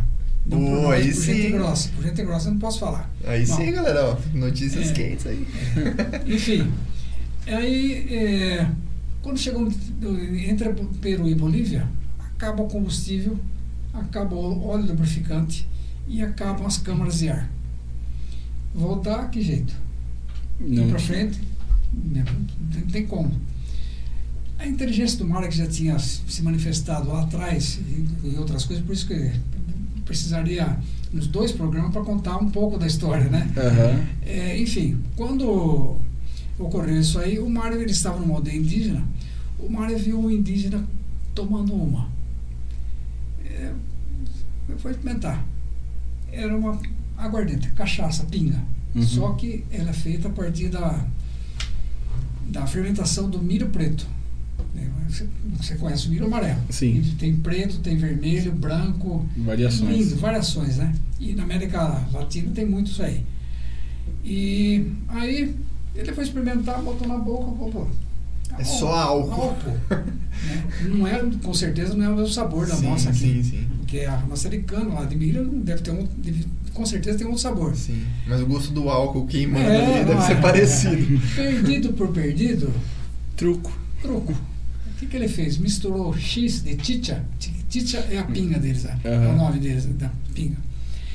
X de chicha com querosene, que querosene nunca faltou na viagem, porque nenhuma cidade tinha energia elétrica e o querosene era lampião, combustível. Né? Enfim, misturou os dois, uma proporção lá que eles não sabem, botou no fordinho, deu uma manivela e o bicho pegou Fez o combustível. fez o combustível. Ou seja, daí para frente, mais 400 quilômetros que eles andaram dessa forma, sempre tinha uma aldeia indígena no meio. E aldeia indígena, todos os índios tinham. Tinha uma birita. Tinha lá uma, né?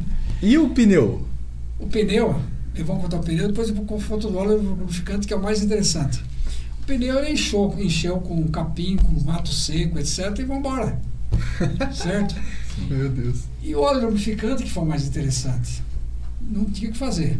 Matou porco do mato, matou lhama, que é um animal silvestre também, que ainda tem muito hoje, derreteu a banha, misturou com querosene e pôs no cárter do carro. Funcionou. E funcionou. Nossa. Podia dar muito errado É, que- e lascar tudo, e tudo- deu certo. E deu certo. Legal. E, e a Câmara, como eu expliquei agora. Aí, bem, e nesses 400 quilômetros que eles foram andar dessa forma, só 400 quilômetros depois é que ele foi achar os três elementos aí, né? Foram que aconteceram os piores acidentes, porque o cara que já não tinha estabilidade, só com pneu, com terra, com coisa, ficou, né? Bom, mas passaram isso aí também. Aí entraram na Colômbia. A Colômbia, pela primeira vez, eles entraram na, na, na selva amazônica. Selva amazônica, hoje já é difícil, porque ela era intransponível. E se perderam no meio da mata. É, e se perderam no meio da mata quatro meses, acabou comida, acabou água, e eles rolando um, um perdido, mesmo com bússola, per- perdido. Uma tribo de índios os localizou, eles iam morrer, tanto que o comandante escreveu no diário dele o seguinte, é, abre aspas, é, só nos, é, desta aventura, só nos, né, só nos resta a mo- a morte desta grande aventura. Porque eles iam morrer mesmo, sem comida, sem água, e o pouco de sangue que eles tinham consumido por bilhões de insetos. É. Mas nuvens, ele escreve tudo isso aí. Chegava a olhar para o braço e ficava preto, assim, só inseto, sugando. né?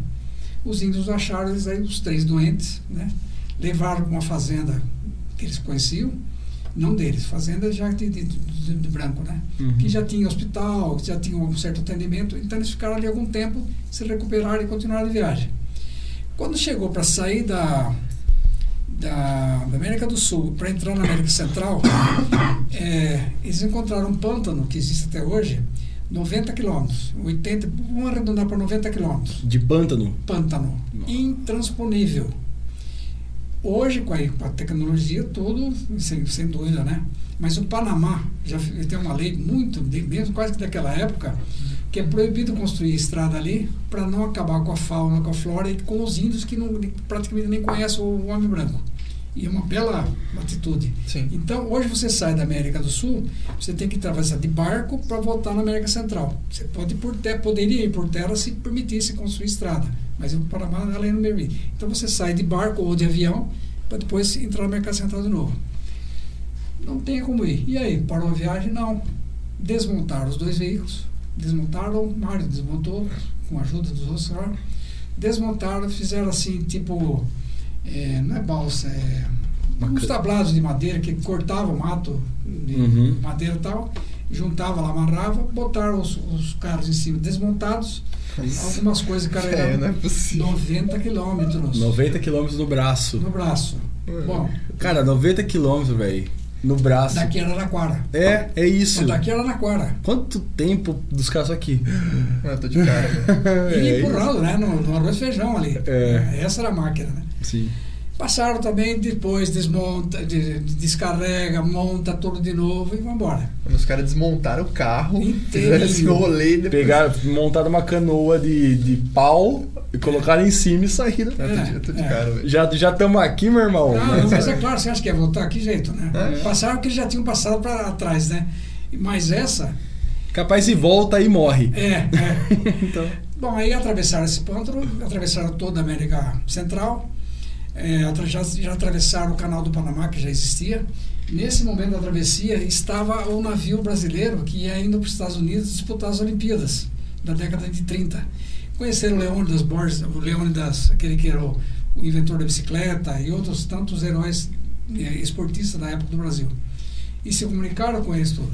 Passaram pela América Central, entraram no México. O México já era um país, e acho que eu acho que a Costa Rica já era mais desenvolvida também. Pequenas estradas.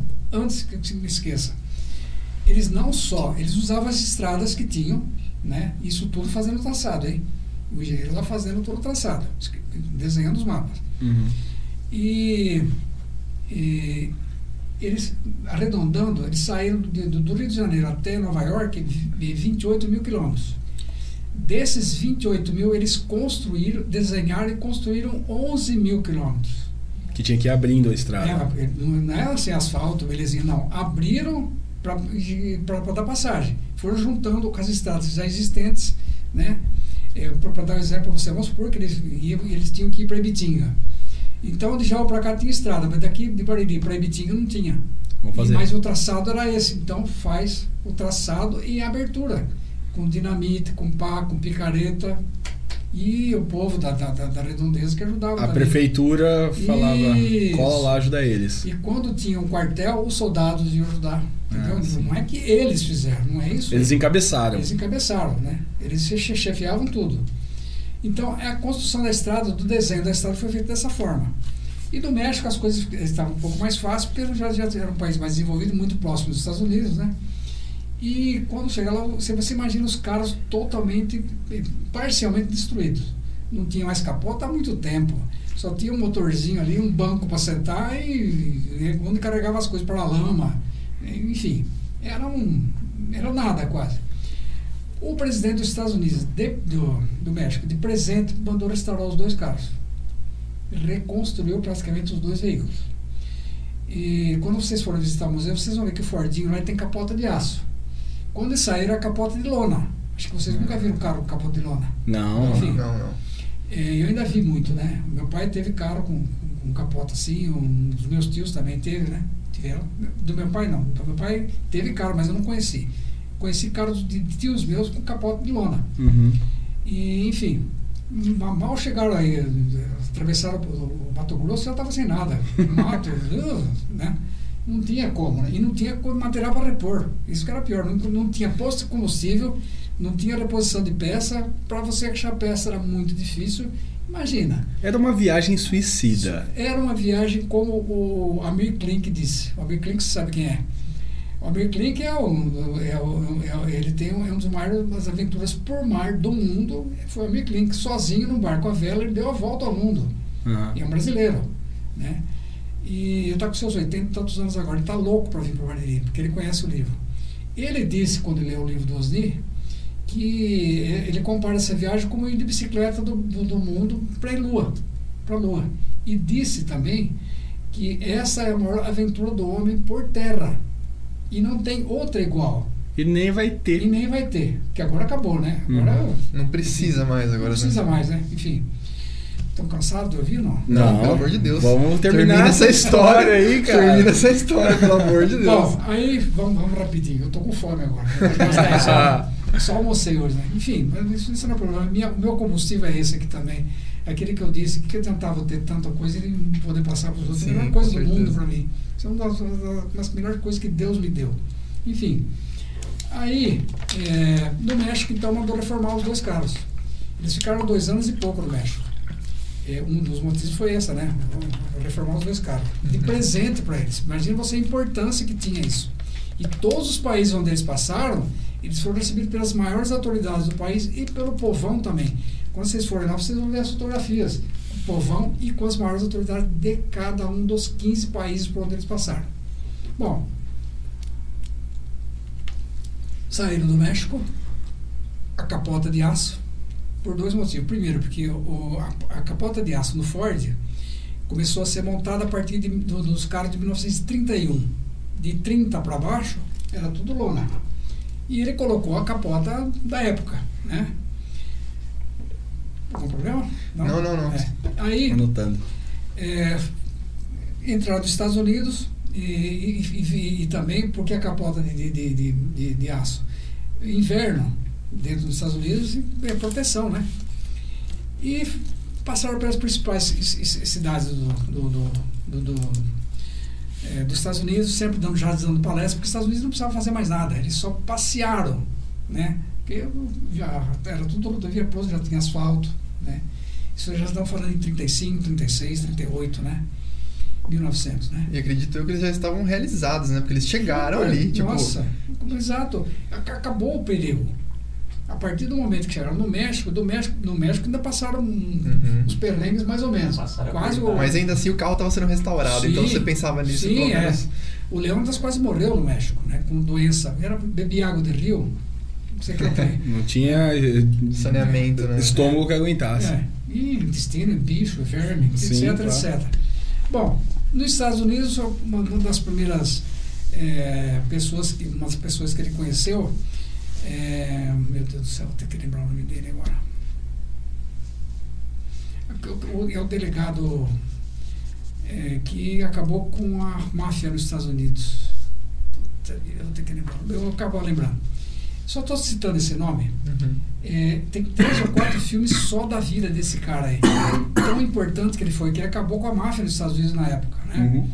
E é, esse cara, nós, nós temos uma cópia, mas existe original que talvez a gente vai conseguir.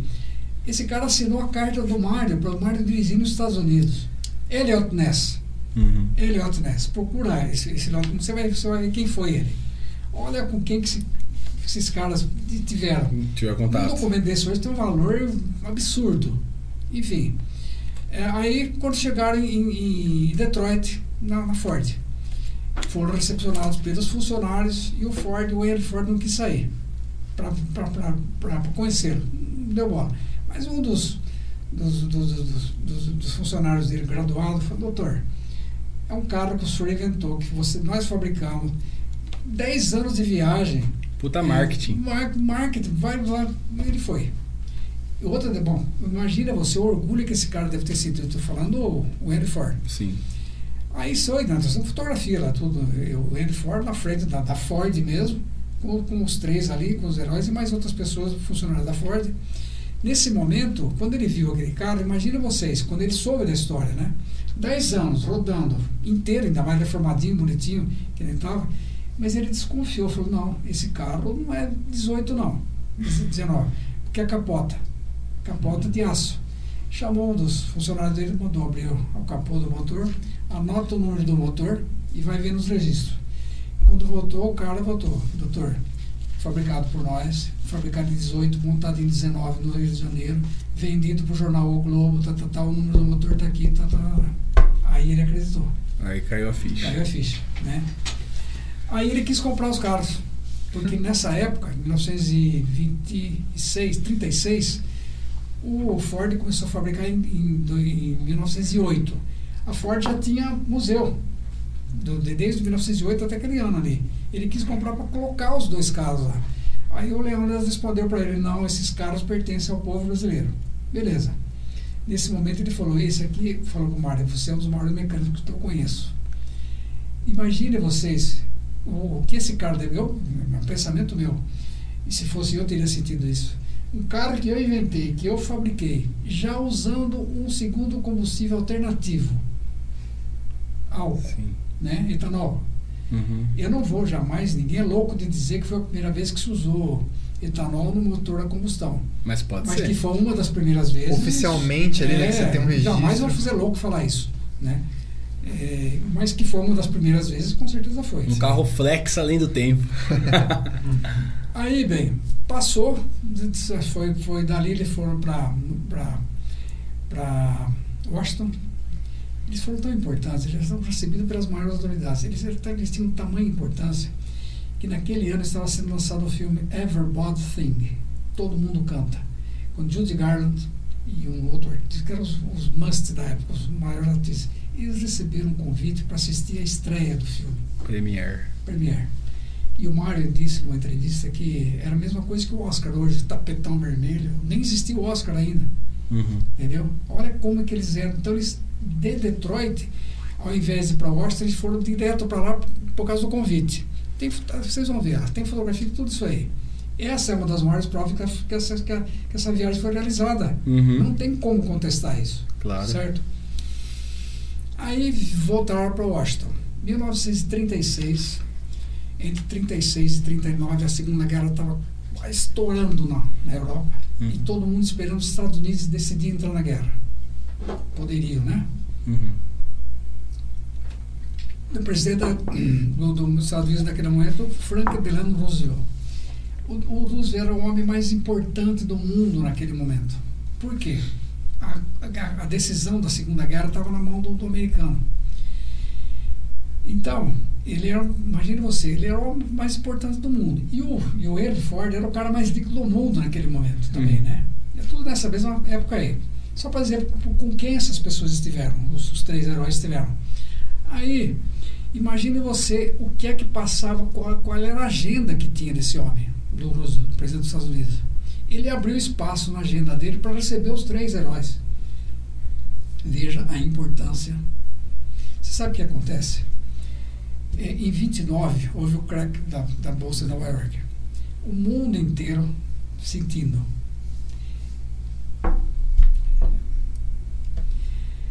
É, a, a, a, construção da, dessa rodovia era a esperança de todos os países. O mundo estava perdido financeiramente. Então, a construção dessa estrada iria originar, economicamente, ia fazer um. E fez, né? Uma ligação. Uma ligação com o mundo que estava todo mundo pobre, todo mundo perdido, quase todo mundo falido. A esperança do mundo era, da, da, pelo menos das Américas, era essa estrada aí. E foi o que aconteceu mesmo. Depois da construção da estrada, o que se construiu no entorno dela, outras estradas que foram construídas nos países, chegando nela para ir até Alasca. Ela tem 48 mil quilômetros de Ushuaia até é, o Alasca. Então, é pouca coisa, é a maior rodovia do mundo, né? Maior rodovia do mundo, desenhada por três brasileiros. Do interior de São Paulo. Um deles aqui de Bariri. Legal. Aí, o Washington, o Roosevelt recebeu eles ali. É, eu costumo sempre falar isso aí, a importância que ele deu pra, pelo feito deles, né? E, gente, o, o Mário, eu, eu, eu, escrevi isso numa, numa matéria que eu tenho lá no, eu, eu, fui, eu, tive que escrever a, a, infância, descrever a história da infância do Mário. Uhum. É a nossa produtora aqui no, no Rio de Janeiro. Sou Cavinha, preciso escrever a infância do Mário. Eu falei, como é que eu vou escrever a infância do Mário? O Mário nasceu em 1907, meu pai nasceu em 1908, eu sou de 43. A infância dele lá, que, é, mas precisa, porque tem que mostrar que ele foi criança. Até que chegou um dia eu falei, olha, não tem outro jeito, eu vou escrever minha infância então. Misturar com um pouco dele. E deu certo, gostou. Então, eu, me, me, passou na cabeça, gente, uma seguinte coisa. Os mesmos pés, o Mário, quando era moleque, andava descalço, assim como eu, até. Eu só punha sapato para ir na missa e para ir na escola. Né? Uhum. Não era eu, né? Era todo mundo. A molecada naquela época, todo mundo descalço. Na verdade, para você, meu pé tinha tanto calo embaixo que o espinho batia e virava, né? é. Enfim, não estou dizendo eu, estou dizendo. Todo mundo. Geral, né? Os mesmos pés do Mário que correu pelas estradas da, da, igrejinha, levantando poeira, ou amassou barro, que no meio dos dedos dele ali, quando estava chuva. Esses mesmos pés, jamais na vida dele eu imaginaria onde é que esses pés iam pisar um dia. Olha só que coisa. A grandeza disso, né? A grandeza disso. Um dia, esses pés que pisaram nessas terras da igrejinha, um dia pisaram nos tapetes e no assoalho da, da, da casa oval, da, da sala oval da Casa Branca. Da Casa Branca o lugar mais poderoso do mundo. E isso indo junto com aquilo que ele sonhou um dia, né? Que ele pensou. O sonho dele, a, a lâmpada, quando ele sonhou, eu, eu sempre passo para as crianças. Ah, naquele momento que ele leu aquela reportagem, por isso que eu me emociono, não tem jeito. O, da, quando ele leu aquela reportagem da lâmpada, é, é, aquela lâmpada iluminou dentro dele o sonho, sabe? Iluminou dentro dele nunca mais se apagou. Essa lâmpada só foi se apagar o dia que o Mário morreu. Porque essa lâmpada eliminou o caminho dele, por pior que fosse os. Então a gente deixa esse exemplo para a criança, sabe? Quando você tem um sonho, Vai. não deixa morrer. Por pior que você imagine. O Mário não tinha nada para fazer essa viagem. Não tinha dinheiro, não tinha cultura, não tinha nada. Ele, entendeu? E onde ele foi parar? Olha por quem ele foi recebido. Eu gost- a gente fala os três, mas eu gostaria de falar do nosso aqui, porque ele é considerado o grande herói da viagem. Os três são, mas o Mário é o grande herói. Ele que fez, na prática, chegar até lá. Exato. Se não Se fosse fosse ele ele, desmontando um negócio ali, salvando o outro da cobra lá. É, Foi é, transformando e o outras mil coisas que transformando coisas. combustível, transformando É. banha em óleo É. lubrificante, o É. carro não queria chegar lá. Então, ele, é- e não somos nós que dizemos que eu sou, eu sou suspeito para falar disso, né? Puxar a sardinha. É, puxar sardinha. Mas são os críticos que dizem, críticos no bom sentido, né? Que dizem isso. O principal foi ele. Então fosse ele manter os carros andando, tchau. Bom, Legal. aí bem, e minha namorada está esperando ligar para ela. Bom, essa é outra história. Enfim. Você vai voltar, né, Cavinha? Hã? Você volta aqui falar com nós de novo. Puta, quantas vezes vocês Ah, quiserem. fechou então. Já é. Quantas vezes vocês quiserem. Eu volto a falar para você. Um dos melhores presentes que Deus me deu foi adquirir conhecimento. Entendeu? Principalmente o meu conhecimento é história nossa aqui, né? Uhum. Eu não tenho assim cultura, não tenho formação, eu tenho o segundo grau completo só. E Uhum. muita vontade de, de, de- história nossa aqui. E nós vamos longe, viu? Eu não posso falar muito, mas nós vamos longe com essa história. Então, é, a gente passa isso para a criança. Não deixa o seu sonho morrer. né? O Mário não tinha nada para chegar onde ele chegou. Mas quando você tem um sonho, a gente fala isso para as crianças em todas as palestras, o universo se move para fazer você realizar. Eu nunca esqueço, um dia uma menininha, eu lembro até da secretária dela, 10 aninhos, 10 ou 12 anos, acho que 10 anos. Quando eu contei, eu falei essa história da lâmpada, nós temos uma lâmpada lá desse tamanho, de mil watts, novinha. Ela não funciona mais. Se se existisse um bocal, ela acende ainda. Uhum. Nós compramos no Mercado Livre. E essa lâmpada foi comprada exatamente para mostrar essa, é- esse exemplo que a gente dá. Quando a menina fala, a criança fala, mas o que que é essa lâmpada? É a lâmpada assim, assim, assim. Fala. E essa lâmpada tem que acender dentro da gente um som e tal, tal, e a criança pega na hora. Essa menininha vira para mim, ah, seu Cavinha, eu acho que eu vou, eu vou chutar, não sei bem qual é. Assim, eu, eu- o meu sonho é, é- é ser médica. Mas a minha mãe quer que eu seja, vamos supor que fosse professora, mas não era. Eu não lembro mais o que, que era. Mas minha mãe não quer, minha mãe quer que eu seja professora. Não tô, eu só estou citando a profissão Algo que não seja o que ela queria. que mas não era aquilo que ela queria. Uhum. E ela falou com sentimento aquilo. Falei, bem, esse é o sonho da sua mamãe, não é o seu sonho. Vá atrás dele. Ela acordou, sabe? Acendeu a luz. Acendeu a luz.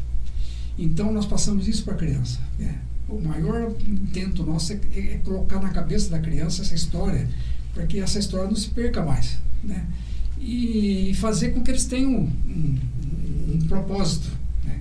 Eu, eu vou em frente. Por pior que sejam as condições que você esteja, meu Deus do céu, é, vai, o universo se move para você conseguir isso. E quanta, quantas histórias iguais já aconteceram, né? Bom, o Mário passou, acabou a viagem, é, Nova York e navio, os dois carros no navio e os três heróis juntos vieram em 20 dias, é, o que fizeram 10 anos. Em né? 20 dias Em chegaram. 20 dias chegaram no navio, né? Imagina os caras voltando, né? E falando, mano, não acredito que eles estão voltando. Que Daqui uma semana eles vão chegar. Cara, imagina a galera que ficou esperando por eles aqui. Bom, né? eu vou, tô, tô chegando no fim da história. Aham. Aí vieram ficando no Rio de Janeiro, foram super bem recepcionados. O Getúlio Vargas recebeu eles, deu, eh, ganharam algum prêmio e tal. O Leônidas acabou ganhando a, a- o consulado da Bolívia, do, Brasil na Bolívia. Dali ele já foi para a Bolívia, ser cônsul e ficou lá até morrer. O Mário e o, e o, e o Francisco tinham menos cultura, não, ganharam um, um prêmio desse. Aí os carros não tinham dono os caras vieram rodando, desse, rodando por estrada, que já tinha, claro, do Rio para São Paulo. Em São Paulo receberam milhões de homenagens e tal. Chegou ao ponto final da história. Ponto final, carros, os carros não tinham dono, mas tinha que ficar em algum lugar. Levaram no Museu do Ipiranga. No Museu do Ipiranga, esse que está aí ficou no local, coberto embaixo das asas do avião Jaú, que é o famoso da história também, né? Uhum. E o- a, a caminhonete ficou num terreno baldio ao lado do museu, do, do museu exatamente. É, chuvas, intempéries do tempo e Acabou. roubaram, desapareceu. Esse é o legado do povo brasileiro, né? Foi o triste fim da Triste fim da caminhonete. Ela desapareceu. Bom, o Mário veio para Bariri, o Francisco foi para o Rio de Janeiro. Quando o Mário chegou aqui, é, 11 a 13 anos depois de, de, de, de, de largar, deixar a família, né? E a mãe estava esperando ele ali na. Não sabia que ele chegava, mas sempre na expectativa. O Mário chegou e foi abraçar a mãe. Primeira coisa, eu me lembro de conhecer a casa dele. Era bem em frente ali ao Lenote, né? Mas ficava mais no fundo do terreno ali. Sim. E uma casa grande. E a, mãe recebeu e foi aquela choradeira, né? Uhum. Ver, sem ver o filho 13 anos, e ele também, com certeza. E se abraça, tal, tal, tal, e ela vira para ele e fala assim: Uma filha minha, falou em italiano, né? É que eu não lembro que eu fiz essa frase. Uma filha minha, por que, que você demorou tanto? E ele falou assim: Mãe, eu não sabia que era tão longe. E nisso a gente acredita, né? Porque provavelmente não tinha noção Eu nenhuma. não sabia que era tão longe. né? Meu, E 10 esse, anos. e esse é o título do livro Dos de Ferrari, que é uma grande obra que conta toda essa história. Que é maravilhosa. É maravilhosa. Que foda. É. É. E- Cara, e eu acho que é inspirador e é um puta trabalho que vocês fazem ali no Mário Fava de ensinar as crianças para elas terem ideia do, do herói que teve aqui na cidade. Cidade, E essa baita história que é inacreditável, né, cara? Os perrecos que os caras passaram. Eu sei que, como você falou, para caber aqui no podcast foi resumido bastante coisa. Sim, não tem outro jeito. Sim, mas como, mesmo né? assim, só de ouvir aqui e Só relembrar as coisas, é. é de brilhar os olhos É. a história. Sensacional, sensacional. E aí é o fim do Mário. Eu não posso deixar de citar isso porque é meu pai. Quando o Mário veio para Bahia, ele ficou aqui uns 30 e poucos dias, não, não chegou 40 dias, recebeu as homenagens simples da cidade, né, mas era o que a cidade tinha para homenageá-lo e tal. E nesse período, meu pai foi fazer uma visita para ele, que eram amigos, quando saiu, meu pai foi fazer uma visita para ele. E meu pai contava para mim que ele, ele e o Mário ficaram batendo papo embaixo, do, sentado num banco de madeira, embaixo do pé de caqui que tinha na, na chácara, Uhum. na sombra. Mais de meio-dia, o Mário contou a viagem inteira para ele. Eu falo sempre, papai, que falta que fez isso aqui naquela época. Gravador, Né? Gravar. imagina ele contando, ele ele contando contando. essa história. Contando pro meu pai. Se, seu pai teve essa honra. Ele teve essa honra. Meu pai, quando Legal. falava, contava essa história, pra mim, os olhos dele brilhavam. E a co- duas coisas que meu pai mais amou na vida: a família, em primeiro lugar, e o automóvel. Meu pai tinha paixão por automóvel a vida inteira. Enfim, daqui o Mário foi embora para o Rio de Janeiro. Foi no Rio de Janeiro também encontrou lá com o Francisco, que trabalhava numa empresa de engenharia. Ali conheceram o Bernardo Saião. Bernardo Saião é um dos três nomes mais importantes na construção de Brasília. Bernardo Saião, é, o Niemeyer e o Lúcio Costa. Os três pilares da construção de Brasília, contratados pelo Juscelino Kubitschek. E o, o, o Saião, então, quando conheceu o Mário, ele convidou o Mário, viu o serviço dele, ele, ele trabalhava com máquina pesada, né? Uhum. Nessa época já. Trator de esteira, essas coisas todas. E o Mário não, não passou disso. Convidou, viu, gostou do serviço dele e convidou ele para ir para Brasília, para a construção de Brasília. Então o Mário participou da construção de Brasília. Tanto que eh, quando o Juscelino Kubitschek foi para Brasília no terreno pela primeira vez, o Mário é que pilotou um trator de esteira e que fez a abertura de um, de um local para o, helicóptero descer. Uma abertura na mata para o helicóptero do Juscelino descer pela primeira vez. Dali, e depois do governo, estou economizando história, estou sempre, sempre dizendo isso. É, o, o Juscelino abriu, eh, chamou o Bernardo Saião para fazer a abertura da Belém Brasília, que é a rodovia Belém Brasília que existe, né? Foi o Juscelino que construiu no, no governo dele. Aí o Saião pegou o Mário, claro, né? E o Mário foi junto. E na construção da rodovia, eles tinham eh, barracas de lona, que ficavam per- perto da estrada, onde ficavam os desenhistas, sabe? Se tomava refeição, tudo. E uma árvore enorme cai em cima da barraca onde estava o Saião e mata o Saião. Nossa. É. E, inclusive, o Bernardo Saião foi o primeiro homem a ser enterrado no, no cemitério de Brasília. Brasília. Primeiro homem. Olha que É. Destino trágico. trágica coincidência, Trágico, né? O cara que fundou a cidade mais ou menos ali acabou morrendo de uma forma. É, trágica dessa forma. E o Mário, muito sentido com a perda do amigo, foram anos juntos, né? Sim. Imagina. E não quis mais ficar lá. Aí foi para Séries, que era uma cidade que ele e o Saião tinham aberto. E o Saião não trabalhou só nisso aí. né? Ele também trabalhou na abertura, chamava Marcha para o Oeste, que era um plano do governo do Getúlio Vargas para abrir o Brasil Uhum. né? e chamava Marcha para o Oeste. E Séries foi uma das primeiras cidades construída, o Mário participou e o Saião também. Não se acostumou ali, na cidade que ele ajudou a construir também. E eu, nesse, nesse momento morava o irmão dele com ele lá, o Rubens, era mais, o irmão mais novo, irmão do Mário. E o, Mário, o Rubens já conhecia aqui o Paraná, a, a região aqui, convidou ele, vamos, vamos, vamos, vamos, botar para lá. Aí vieram, o Mário e ele montaram uma oficina de recaustagem de pneu e mecânica. Recaustar pneu, você sabe o que é. Sim. O pneu fica careca, então ele põe uma manta de, né? Uma Mas, borracha. Na né? borracha, né? E durava mais um bom tempo, muita cola, né? mesmo a quente, né? E o pneu durava um bom tempo ainda. E, mas o, as fábricas de pneu começaram a fabricar pneu que não dava mais recaustagem. Então, não, não tinha mais sentido. Aí ele continuou com a oficina mecânica mesmo. E perto de fazer os 92 anos, ele veio Veio a falecer. falecer. É, 90, é, 93. Em que cidade exatamente? Paranavaí. Está internado lá. Paranavaí. Paranavaí. E lá eles têm a noção do, Ah, de tudo que ele fez. Depois que nós revelamos tudo, o Paranavaí começou a lutar para tentar levar o Fordinho para lá. Ah, E Descalvado também. aqui, ó. É. Sabe quantos anos demorou para a gente conseguir trazer o Ford para cá? Nove anos, bem. Não foi do dia para noite, não. Foi nove Uma anos. luta judicial, É, assim. foi. Não foi bem judicial, mas era uma, um pouco política, né? Mudança de governo, umas coisas assim. Essa é a história do nosso herói. Sensacional. Nossa, tô Cavinha, é, a gente vai encerrar, né? Porque a gente fez aí, eu acho que umas duas horas ou mais. É, E- eu vou falar aqui assim, sem certeza, mas com muita convicção de que você bateu o nosso menino ali no tempo. Bateu?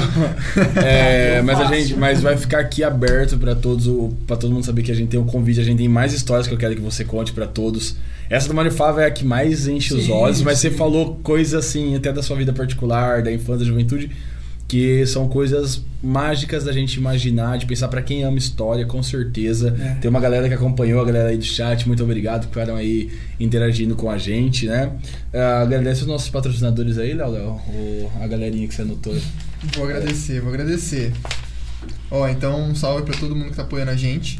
Raquel Fursim Tatu, Loja Eclipse, Amaral Clínica Odontológica, o Podtech, podcast, é, Pão do Gui, olha só, Cavim, inclusive, ó, eu, vou, eu vou comer um fica à vontade. É, pô, mas aí meteu o pau. É, Neif Info Informática, Pastelaria Mariana e Vera de Man Artesanato, que acompanha a gente até o Oh, final Vera aqui. de artesanato, grande Vera de artesanato. Agora ela tá fazendo arte. É. Só, só a última coisa que a gente pode fazer é agradecer de coração Imagina. mesmo a sua presença, a sua sabedoria compartilhada aqui. Com certeza isso daqui virou um baita material para todo mundo que for estudar história agora, alguém que for falar sobre a história de Bariri, com certeza pode pegar esse arquivo aqui que vai estar em áudio, vai estar em vídeo e a gente quer trazer de novo aqui para falar que tem muito mais história para contar. É, eu.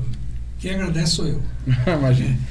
E me coloco à disposição de vocês quantas vezes eu for honrado com o convite. A gente Ah. vai trazer. E as pessoas que estão no- nos ouvindo também, e, uma outra coisa que eu faço muito, por causa do conhecimento, é o seguinte, esse, esse fim de curso, que chama era TCC, acho que mudou o nome, né? É TCC. Que, que ainda é, né? Principalmente de história, né? Uhum. Essas, essas pessoas me procuram muito por causa da história. Então, eu estou à vontade e sempre à disposição de todos, sabe? Uhum. Seja lá o que for, por histórias que eu conheço, né? Sim. Estarei sempre à disposição. Para mim é um, como eu disse, é um presente que eu ganhei do céu.